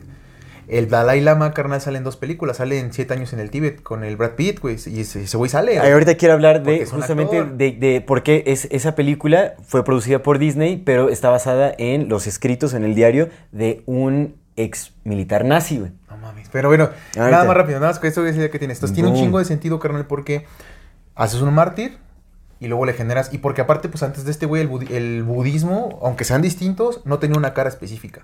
Sí. Más que la del Buda de un cabrón de hace 2500 Sí. años. No había un referente actual de ello. Necesitabas a alguien que, que ayudara como a convertir esto para esparcirlo. Y pues sí, sí hizo, sí lo hizo. Cañón. Cabrón, güey. Cañón. Cabrón. De hecho, pues yo, ves, eh, ves que mencioné que yo estuve en Dharamshala. ¿Lo buscaste? Estuve un tiempo. No, pues, o sea, si yo llegué a ver ahí como el templo del Dalai Lama, pues es un templo gigantesco. O sea, sí se ve que está o sea, exiliado, exiliado no estaba. Pues, vive bien, vive bien. Que digo, es muy bonita la cultura de, de- en Dharamshala, o sea, se ve bonito saber, ves a los monjes así como peregrinando y como recitando sus mantras y todo, y pues dices, ah, está bien, ¿no? O sea, como, a mí me parece que la, la- la práctica como de la oración, de la meditación, la peregrinación, o sea, como el, el poner, la, la- o sea, es, es algo muy valioso, que lo han utilizado, le han dado cierto manejo, lo han, lo han orientado hacia donde les conviene, sí, por supuesto. Pero bueno, Pero, por ejemplo... Ahí en Dharamshala se vive lo de la campaña de Free Tibet es así como puta. Y con los extranjeros, como hay, es un centro turístico, o sea, realmente sí hay mucho turismo ahí en Dharamshala, o en MacLeod Ganj, que es como la, la provincia general, y ahí en Dharamshala, específicamente la sede del Dalai Lama, en donde están refugiados todos los refugiados tibetanos. Puta, o sea, hay una- un propagandismo de Free Tibet cañón, cañón, o sea, para dar donativos. O sea, yo me acuerdo que, y eso es, pues, a los extranjeros es a quienes les están dando todo el tiempo. Nosotros fuimos a ver un documental gratuito que estaban dando, un documental del Dalai Lama que se llamaba El Séptimo Sol, no sé, una madre así, detrás del... No me acuerdo. El sol negro, di. No, no, no, no. Pero este... Sí, estás No, no. conectando todo, ¿no? Tum, tum, tum. Así, no, no, no, algo, ya no me acuerdo cómo se llamaba el documental, pero todo enfocado a Free Tibet, o sea, ahí sí es como todo el... Ajá, todo, todo, todo ese No asunto. es que tiene, mucho sentido eso que dices, amigo. Sí, sí, sí, sí creo también eso, güey. Sí creo que haya sido... Es muy posible. Es yo que yo creo que tiene que ver sentido, con güey. sí. Tiene un chingo de sentido porque... Pues sí, o sea, sí lo que quieras, China reconquistó su este pedo y todo el pedo, pero... ¿Por qué no? O sea... Pero sí, sí, sí, sí, sí, sí, a huevo. Está cabrón, güey, porque aparte no lo trataban mal. A él y a sus 200 familias los trataban a toda madre. Y lo que dices, no, es que me fui por el sufrimiento de mi pueblo, güey, no te importaba a tu pueblo. Como no les importaba a los 14 cabrones que estuvieron antes que a ti, güey. Sí. No les importa, a ti No, tampoco, güey. y bueno, lo que dice Webster Tarpley es que supuestamente, eh, ¿por qué fue exiliado? O sea, ¿por qué se puso el gobierno chino en contra de- del Dalai Lama? Fue porque él estaba planeando una insurrección, ¿no? Digamos, o sea, con una insurrección política, o sea, como para derrocar el gobierno chino, o sea, como para lograr su, su completa independización y todo ese asunto. O sea, se estaba oponiendo al, al- Estaba creando un movimiento en contra del gobierno chino, entonces que por eso este... ¿Qué es? Pero lo que dice, espera, lo que dice es que Webster Tarpley es que ese movimiento no funcionó porque el único apoyo que tenía era de los aristócratas y que todo el pueblo se oponía. O sea, el pueblo no quería al Dalai Lama. O sea, el pueblo en realidad era como... O sea, nosotros vivimos como esclavos, nos conviene más que venga el, el gobierno chino y pues nos, nos normalice, digamos, que a seguir perteneciendo a un sistema feudal, básicamente. Que aparte también es bien falso, güey, porque este cabrón no tenía el apoyo ya de nadie. O sea, en la comunidad internacional no tiene apoyo de nadie. Fue por los británicos y le dijeron que no. Vienen sus palabras. Los británicos me dijeron que no. Los estadounidenses me mandaron a la chingada. Hasta después con la CIA, güey. O sea, todo Claro. el mundo, le- te digo que India primero le dijo, no, aquí no te puedes quedar. Ve Sí, a arreglar sí. tus problemas, papito. Y después mágicamente dijeron, no, mejor sí vente, güey. Que yo creo que fue, fue el arreglo, lo que dices, güey. Pero, o sea, no, güey. Que en no. realidad, o sea, yo creo que ni siquiera existió este movimiento de insurrección. O sea, eso es lo que se dice como para justificar el exilio, como para decir, ah, pues si el gobierno chino atacó a- a- a- al Dalai Lama porque pues tenía intereses de proteger a su pueblo. Pero nunca tuvo apoyo del pueblo, o sea, nunca, nunca quisieron. Entonces, bueno, Webster Tarpley le pudo haber fallado la, la lógica, ¿no? O sea, o bueno, no sé. Pero yo siento que, ni, eh, o sea, no tuvo ni siquiera que ver el movimiento de insurrección. O sea, que esto también fue un, como parte de un discurso para justamente darle más... em, congruencia a todo lo que, o sea, la intervención de la CIA y todo ese asunto. Sí, sí, sí. Que en realidad, o sea, eh, solo aquí lo, lo que se evidencia es que nunca hubo apoyo, o sea, nunca hubo aprobación del pueblo de la teocracia, o sea, nunca hubo aprobación. A los únicos a los que les interesaba era a esta clase aristócrata. Ah, Y ellos sí tenían pedos con los chinos porque pues los chinos venían con esta costumbre de... Yo eso lo pongo en duda. Porque si todo eso fue un movimiento justo, o sea, se puede haber creado toda esta simulación para traer al Dalai Lama como justamente pues una víctima, un este Sí, un, un- sí, un sí, sí, perseguido político, ¿no? Así que lo atacaron por querer proteger a su pueblo, que es súper falso. O sea, vemos que todo es súper falso, güey. Y lo traen y hacen una propaganda masiva en todo Occidente con el Dalai Lama, Sí, promoviendo sí, sí, su tipo de budismo, Sí. que fue el que se utilizó para eh, hacer dóciles a las masas ahí en, Y eso pudo haber sido un acuerdo de hace un chingo de tiempo, de decirle a los chinos, pues ya, güey, es hora de poner el plan. Exacto. Ya, entras tú, te damos al Tíbet, a este cabrón me lo mandas para acá, lo ponemos como propaganda y pues todos quedamos contentos. Exactamente. Pues es como es hora de expander, es- de, de Lama- expandir, el- perdón, de extender. Entender, el Dalai Lama no vivía en el Tíbet, el Dalai Lama vivía en Lhasa, En y en su palacio de invierno. O sea, cambió una casa por otra, güey. Porque el vato ni salía, güey. Lo dice en su biografía, güey. Yo nada más iba a un pinche parquecito, nomás me dejaban ir a este parquecito, me dejaban ir acá, me dejaban ir a las fiestas, me llevaban a los cotorreos, me la pasaba toda madre y eso era todo lo que hacía. Sí, O Sí, sea, sí, pues qué madre le importaba vivir en Lhasa o vivir en otro pinche palacio, si iba a ser lo mismo. es cierto. es cierto. Entonces, así que digas, no, es que lo, ex- lo exiliaron, pues no, güey, lo cambiaron de palacio nomás. Fue todo lo que hicieron. Sí, eso es cierto. Ahora, déjeme, para cerrar, para concluir, dos cosas importantes del. Dalai Lama. Bien, ¿eh? Bien, esa Que bien. una, una es, eh, hay un movimiento que surgió en el siglo XVII, me parece, también es algo re- reciente, bueno, relativamente, sea, es, es más nuevo que, que el mismo lamaísmo y que, que el budismo tibetano y todo ese asunto, que es como una corriente del budismo tibetano, que son los seguidores de Darje Shugden. Que Darje, Darje. Shugden es como, es, es un- se supone que es como un, es- un espíritu eh, tramposo, oscuro, al que le veneran, a que veneran eh, un cierto grupo de tibetanos. Que yo creo que este era como el, el budismo del pueblo, o sea, quienes se oponían como a este budismo aristócrata. Porque realmente todo el enfoque que tenía este movimiento era desenmascarar al Dalai Lama. Desde el inicio, incluso en su página web, que ya, ya se desmanteló el movimiento, que existía desde el siglo XVII y duró hasta el 2016 y se desmanteló por completo, pero ellos tienen, eh, eh, han- o, sea, como que organizaron marchas, o sea, como que los medios intentaron también minimizar el movimiento porque eh, según ellos, en sus números, sus cuentas estadísticas, había alrededor de 4 millones de, eh, de profesantes de esta secta religiosa en Tibet. Había 4 millones eh, del, del movimiento de Darje Shugden. O sea, que, veneraban a esta deidad. Se supone que el Dalai Lama también en algún momento veneraba a esta deidad, admitidamente, hasta que después, como ya empezó a crecer el movimiento y lo criticaron un montón, fue como, no, ya, ya dio órdenes de que ya no iban a ser bienvenidos en sus charlas, o sea, que ya no adoraran a esta entidad, que quién sabe que, que era una entidad maligna y todo el rollo. Se supone que sí es como una entidad oscura, ¿no? Pero bueno. Está raro, bueno, el, el, Darje Shugden. Y estos compas en su, en su página web, ahí, la, voy a compartir en, como en, las, en los anexos y todo ese asunto. Eh, tienen ahí como ciertos escritos en donde dicen que el Dalai Lama eh, tiene vínculos cercanos con los nazis, con los nastis. Y es cierto, hay fotografías del Dalai Lama con, eh, con este Henrik, Henrich, Henrik, Henrik, ay, Henrik Harner, o Harrer, Har- ay, este compa, ¿cómo se llama? Bueno, ya no sé. El... Enrique Enrieto. A ver, déjame ver, no, no, no. Ahorita le vamos a corregir. Ah, sí, es, es Harrer, o sea, con doble R. Henrik Har- Harrer, Harrer. No Charlie sé, Harper. sería en, en alemán. Este compa fue un militar de eh, eh, un militar nazi Ujú. de- en la Segunda Guerra Mundial, bien sabido. Él fue el que escribió el, eh, la novela de, o el libro, o sea, no sé si era como una especie de diario que yo de siete años en Tibet. Ah. Porque lo que él dice, o sea, cuando Disney sacó la producción cinematográfica basada en este, en este libro, o en las experiencias de este ex soldado nasty, y cuando se popularizó, se descubrieron los orígenes de este, de este compa, entonces ahí lo que empezó a decir públicamente es que él estaba arrepentido de haber pertenecido como a, ¿A los nastis? a los nastis, que pues es- era joven y no sabía lo que hacía y tal, ¿no? Joven y bello. Pero se sabe, o sea, tuvo varias reuniones con el Dalai Lama. Hay varias fotografías de ellos dos estrechándose, abrazándose, así como muy cercanos. Y, este, y el Dalai Lama también expresó, según este, eh, en la página oficial de, mm, de la comunidad internacional de los Shugden, o de, bueno, estos seguidores de, de la deidad Shugden, dicen que en una entrevista del Dalai Lama a The New York Times se le preguntó que qué era lo que él hacía para entretenerse, digamos, como para, en sus tiempos libres. Decía que le encantaba eh, ver eh, temas de la Segunda Guerra Mundial en las revistas de Time y de Times, Times Magazine y de Life Magazine, que le encantaba ver como este, la- lo- cosas de la Segunda Guerra Mundial y que le, tenía una fascinación muy peculiar por todo el armamento de guerra. El Dalai. El Dalai, que eso es lo que hacía como Sí, para... Jugaba con muñequitos también soletos. que Sí, la- que te- o sea, le encantaban como el, el armamento y el equipo de guerra y todo ese asunto. O sea, traía como una cuestión Pues es que trauma, muy carnal, metida ahí. a putazos y luego quién sabe qué Sí. cosas de haber hecho. Y explícitamente lo llegó a decir en una entrevista en, el- en 1993 en The New York Times. Sí, en su, en su autobiografía lo dice. Además de que también tuvo relaciones con otros eh, personajes nastis.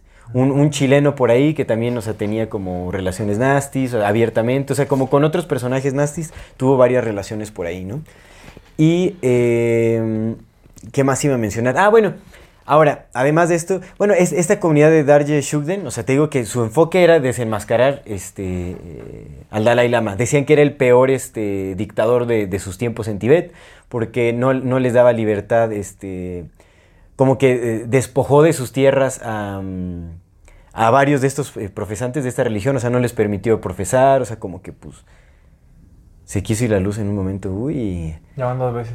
ya esa es señal de que vayamos cerrando. Esa es la segunda llamada, sí, sí, es la segunda llamada. Pero bueno, ahora, este movimiento se, desen- se desmanteló en el, en el 2016. Yo no sé si hubo como alguna intervención por ahí extraña. Se quería decir que según estaban recibiendo eh, financiación de- del Partido Comunista Chino, ¿no? O sea, como para atacar al Dalai Lama y todo ese asunto, pero yo creo que no, yo creo que más bien era un movimiento populachón, porque realmente se sabe que estos compas, o sea, para su, transporte, para hacer sus marchas, y todo era súper este, austero. O sea, viajaban en camiones así súper jodidones, o sea, tenían que compartir entre varios como camas, así en hoteles, se quedaban, pero pues hoteles así baratos. O sea, como que realmente no tenían una financiación real, o sea, era dinero pagado de ellos y como una lucha más populachona, digamos. O sea, hasta que finalmente se desmanteló. Yo creo que llegó algún. Yo lo que podría especular es que llegó como algún. eh, ¿De acuerdo? no, o sea, pues los desmanteló la CIA. Mm. Porque también se estaban moviendo mucho en Occidente. O sea, había protestas de miles de, de, de- de practicantes de, esta secta que se oponían al Dalai Lama, como a las visitas de- a los encuentros del Dalai Lama con Obama y todo ese asunto.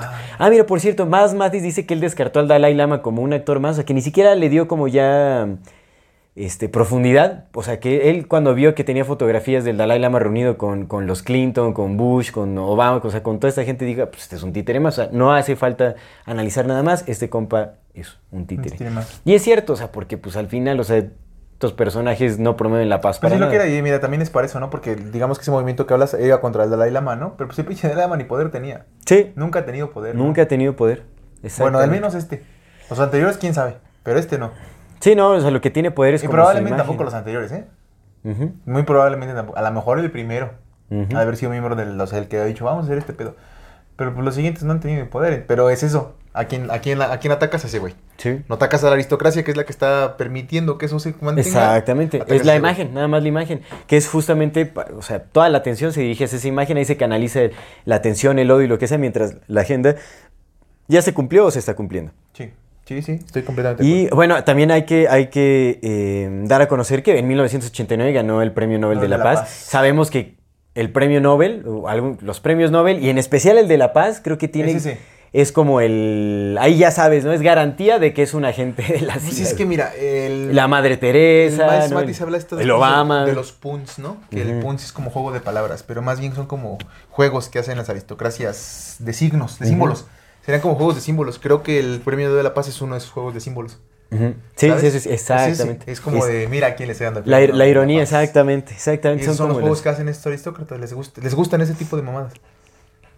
Es cierto, porque saben que muchos, o sea, se van a ir con la idea de, ah, tiene un Nobel de, de la Paz, ahí está, si es el iluminado que dicen, básicamente.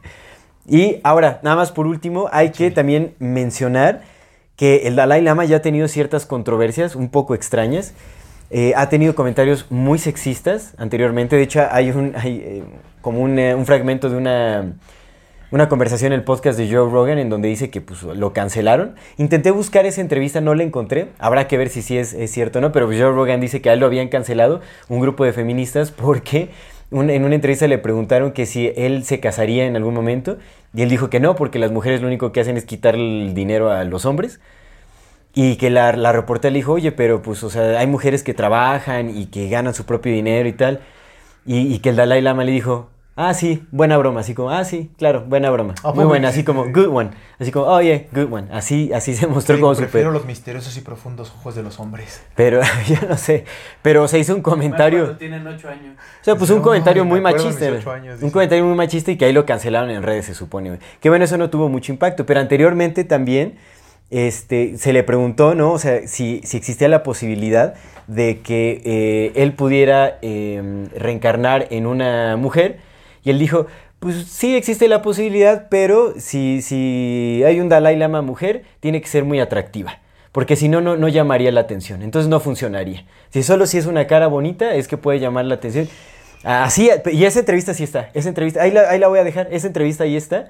Y él dice que. Pues o la sea, madre Teresa Calcuta, así que digas bonita, no no, estaba. no, pero el Dalai Lama, eso fue lo que dijo en sus palabras. O sea, él dijo que tiene que ser bonita, una mujer bonita para que funcione como Dalai Lama. Si no, no tendría caso. Así lo dijo, tal cual. Entonces, como que es- digo, esos, ¿eh? esos comentarios, esos comentarios han, han generado muchísima controversia. Lo que es raro, o sea, obviamente tenemos que mencionar el último video que salió. Sí. Fue el video en donde se ve explícitamente al Dalai Lama dándole un pico a un niño y le pide que le, que le chupe la lengua. man. Que se la muerda. No, dice, dice, suck my, my, my tongue. Eso Sí, pero es- no ves que dicen los defensores del Dalai No, Lama que- lo que dicen los defensores ahorita lo vamos a ver. Pero mira, esta noticia es un poco curiosa.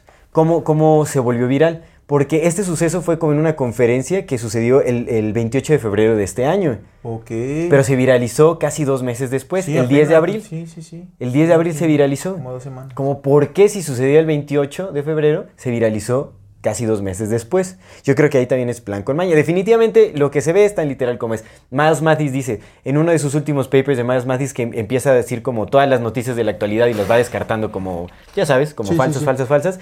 La última que menciona dice, y otra es la noticia del Dalai Lama, del Dalai Lama. Dice, esa, esa sí es real.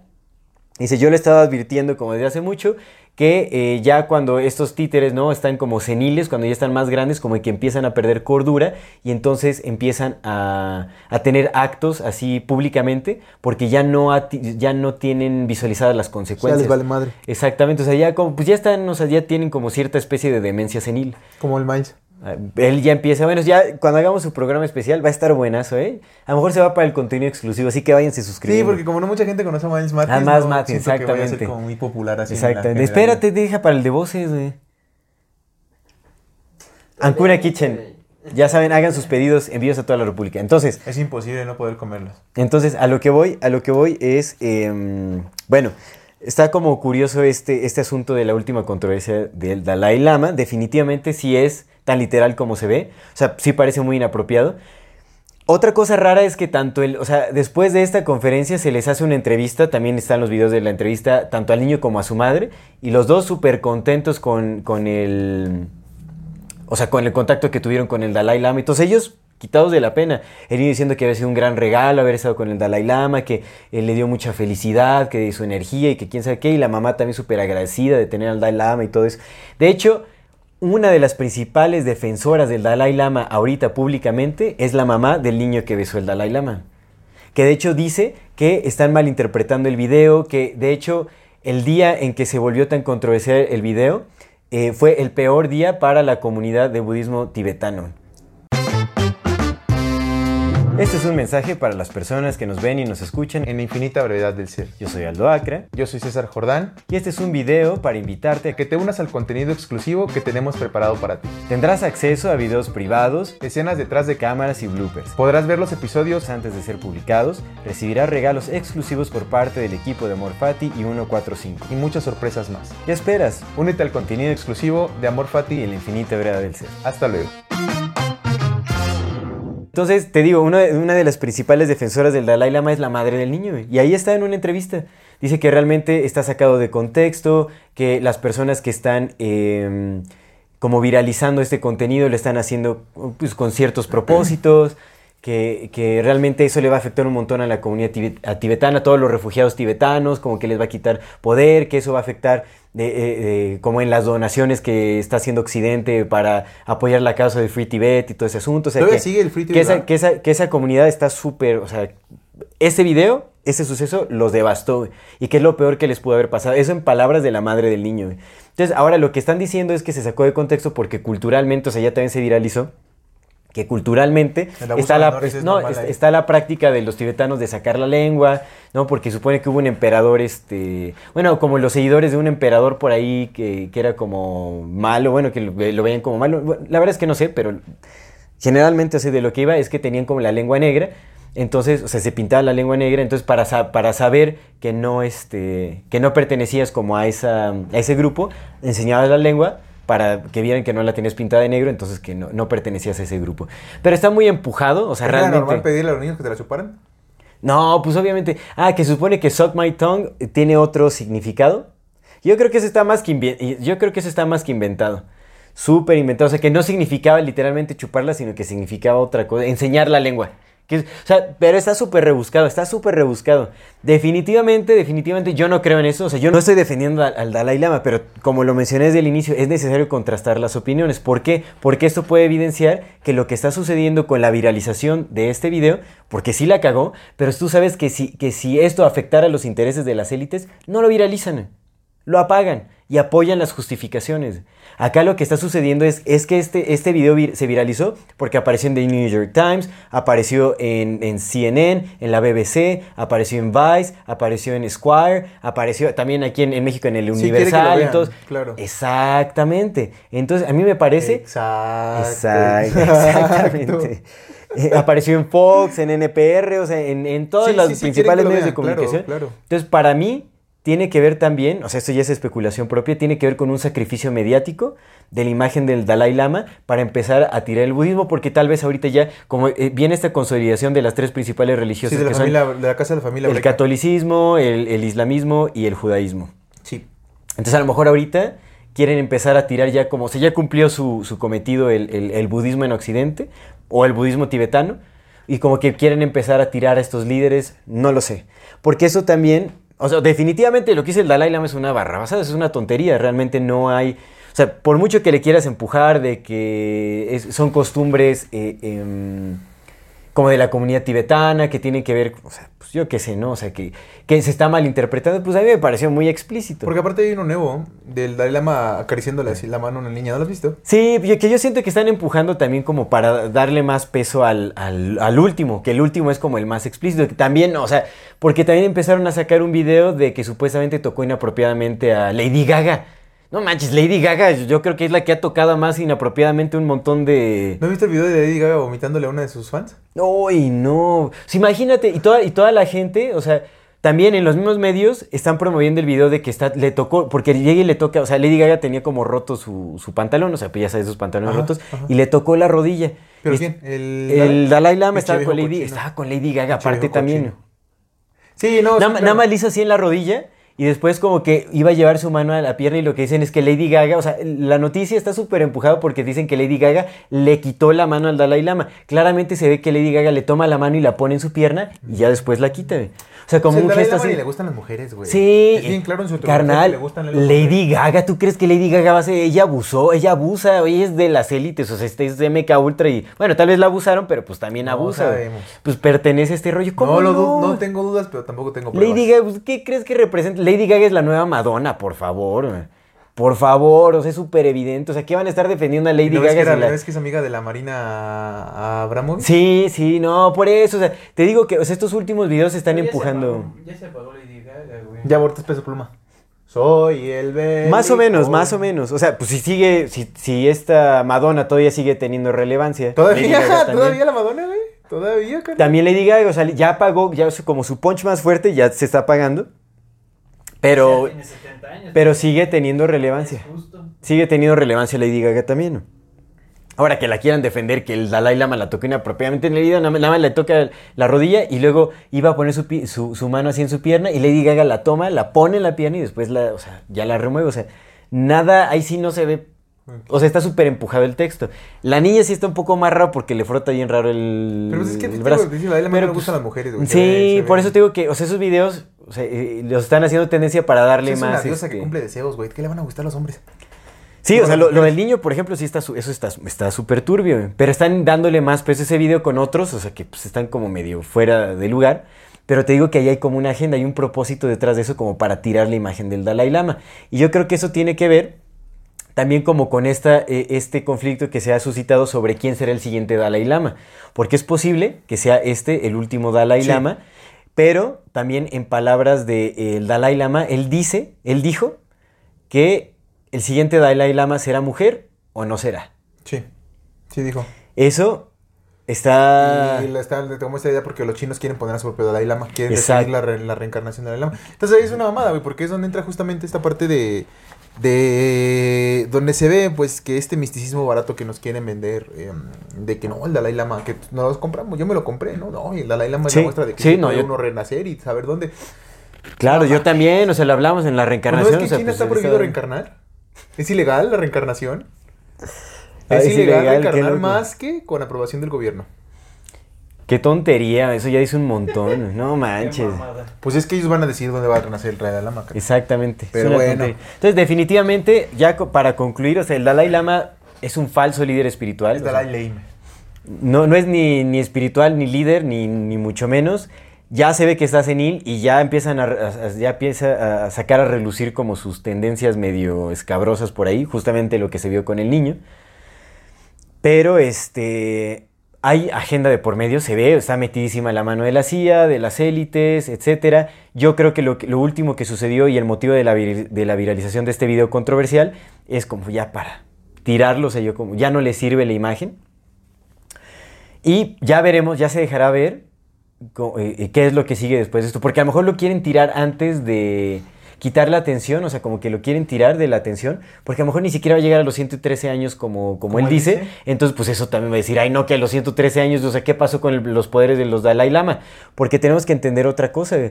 Antes de esta era, o sea, antes de este Dalai Lama, todavía podías creer un montón de cosas porque no había la información. La gente todavía no tenía el criterio que ahorita te da el Internet, la comunicación masiva, como estas tendencias de, ah, pues sí, o sea, como la crítica eh, globalizada. No existía, entonces podías crear cualquier mentira y te la creían con mucha mayor facilidad.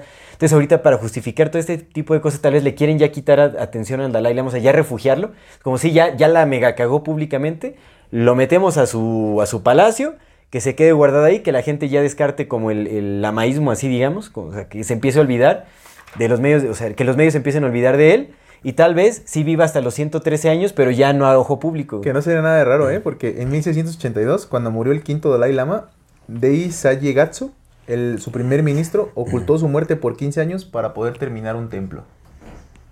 Dijo, se fue a un retiro, ahorita regresa. Por 15 años lo mandó a un retiro. Y terminó su, su templo y dijo, ahora sí ya se murió. Y es que sí, o sea, te digo, tienen que empujar el speech para que sea creíble. O sea, porque si él está, él aseguró, él dijo, yo en mis visiones vi que Sí, voy a vivir hasta los 113 años. Y eso lo ha sostenido hasta ahora. El compa tiene 87. Oye, nada más para terminar. Ya se ve mal. preguntar una última cosa. ¿Te acuerdas que cuando te dije que era que su nombre era de diosa, eh, dijiste, bueno, eso también tiene que ver con algo que al final vamos a ir. ¿Era eso de que vas a Era eso de que va a ser mujer.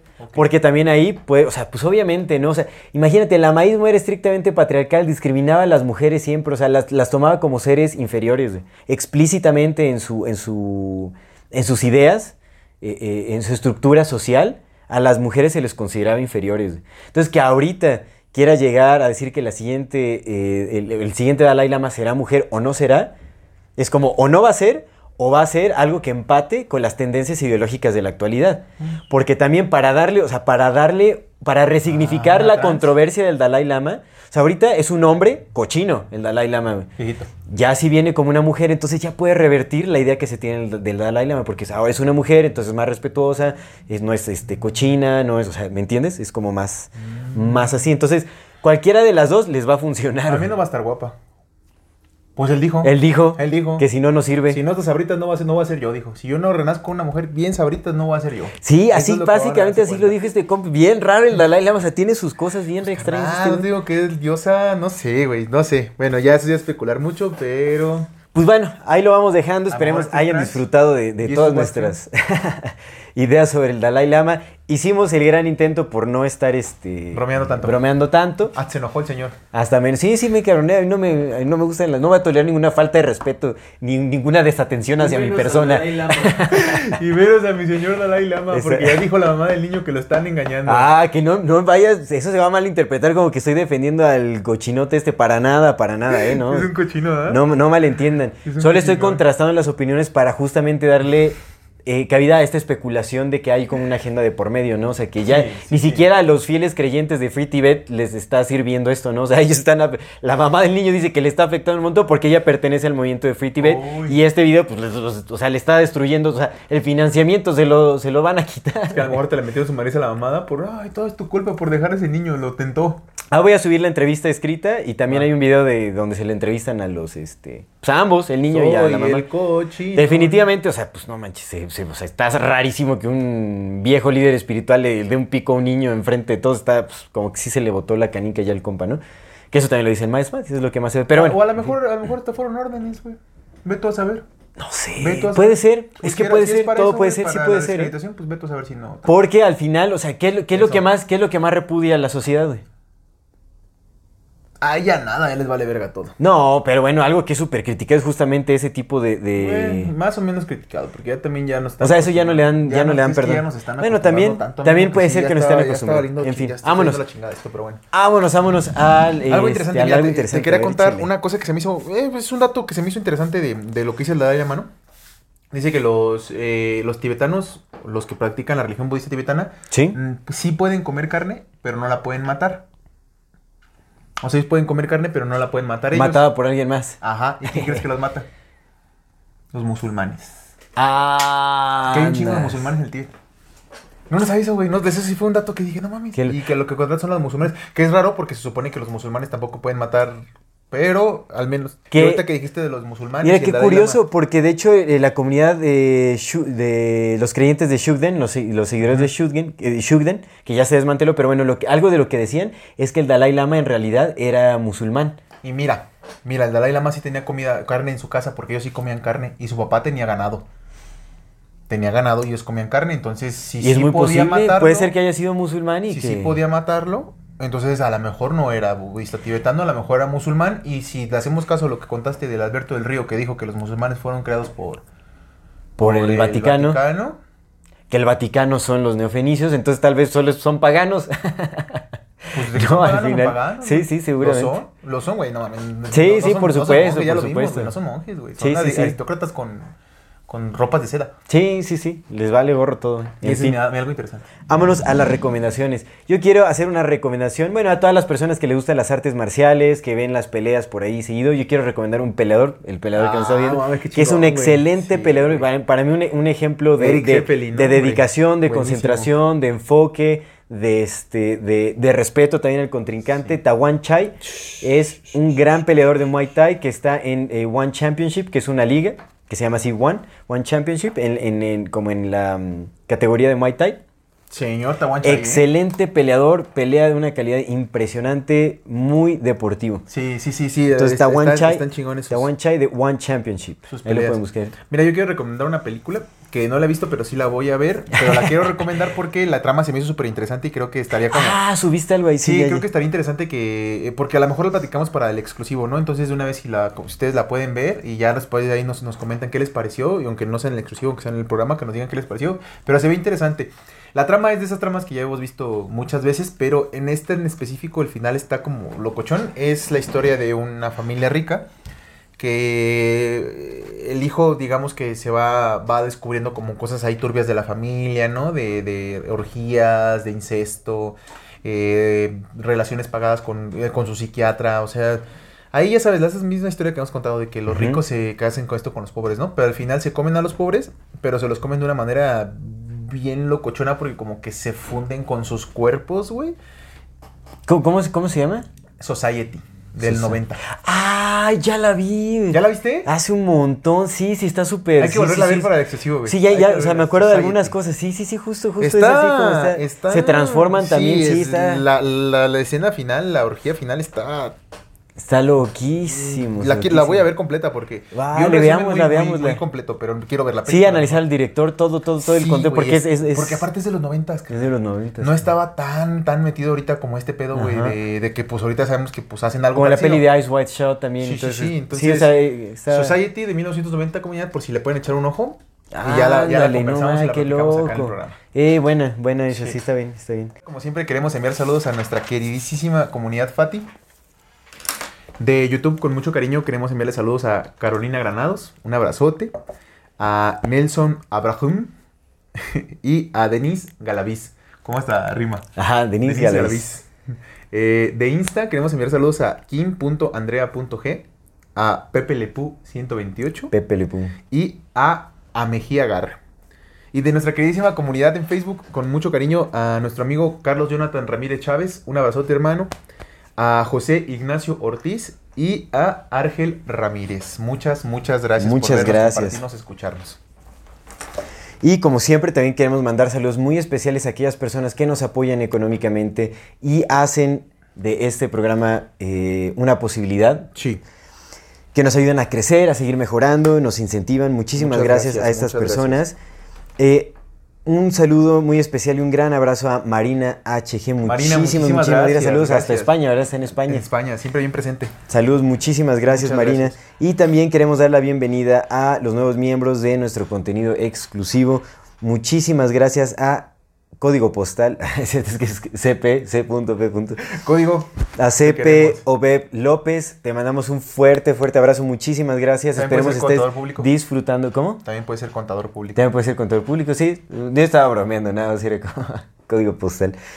Eh, pues muchísimas gracias por apoyarnos, por suscribirte a nuestro contenido exclusivo. Esperemos estés gozando del contenido. Muchas gracias. Muchas, muchas gracias. Muchas gracias. Bueno, pues ahora sí nos vamos despidiendo. Este, antes de concluir con este episodio, como siempre, le queremos recordar a nuestra amada audiencia que si no se han suscrito a nuestro canal pueden hacerlo ahora. Denle click a la campanita para que les llegue notificación cada que saquemos un nuevo video. Si les gusta lo que hacemos, por favor, ayúdenos compartiendo nuestro contenido para llegar a más personas y así seguir creciendo. Síganos en las redes sociales como AmorFatiMX. Toda retroalimentación es más que bienvenida, nos encantan sus comentarios, sus sugerencias, que respondan a las preguntas que les hacemos aquí en los videos. Nos encanta todo lo que nos comparten. Ah, no se olviden de mandar su solicitud al grupo privado de Facebook de Comunidad Fati para participar en el programa de Voces de la Comunidad. Y si tienen oportunidad de ayudarnos con algún donativo, aporte económico, lo agradecemos Muchas, de todo, muchas, todo muchas corazón. gracias, Eso nos ayuda muchísimo, muchísimo a sostener y seguir desarrollando este proyecto que es Amor Fati MX. Recuerden que pueden hacerlo vía PayPal, vía Super Thanks o suscribiéndose a nuestro contenido exclusivo que cada vez se pone mejor. Estamos metiendo contenido Sí, bien, bien sí, chido, sí, la verdad. Muchísimas gracias a todas las personas Ya que nos nos, van a ven. ver ahora sí sin camisa. Muchísimas gracias a todas las personas que nos ven, nos escuchan y nos acompañan hasta este momento. Muchísimas gracias, esto es Amor Fati. En la infinita brevedad del ser. Hasta luego.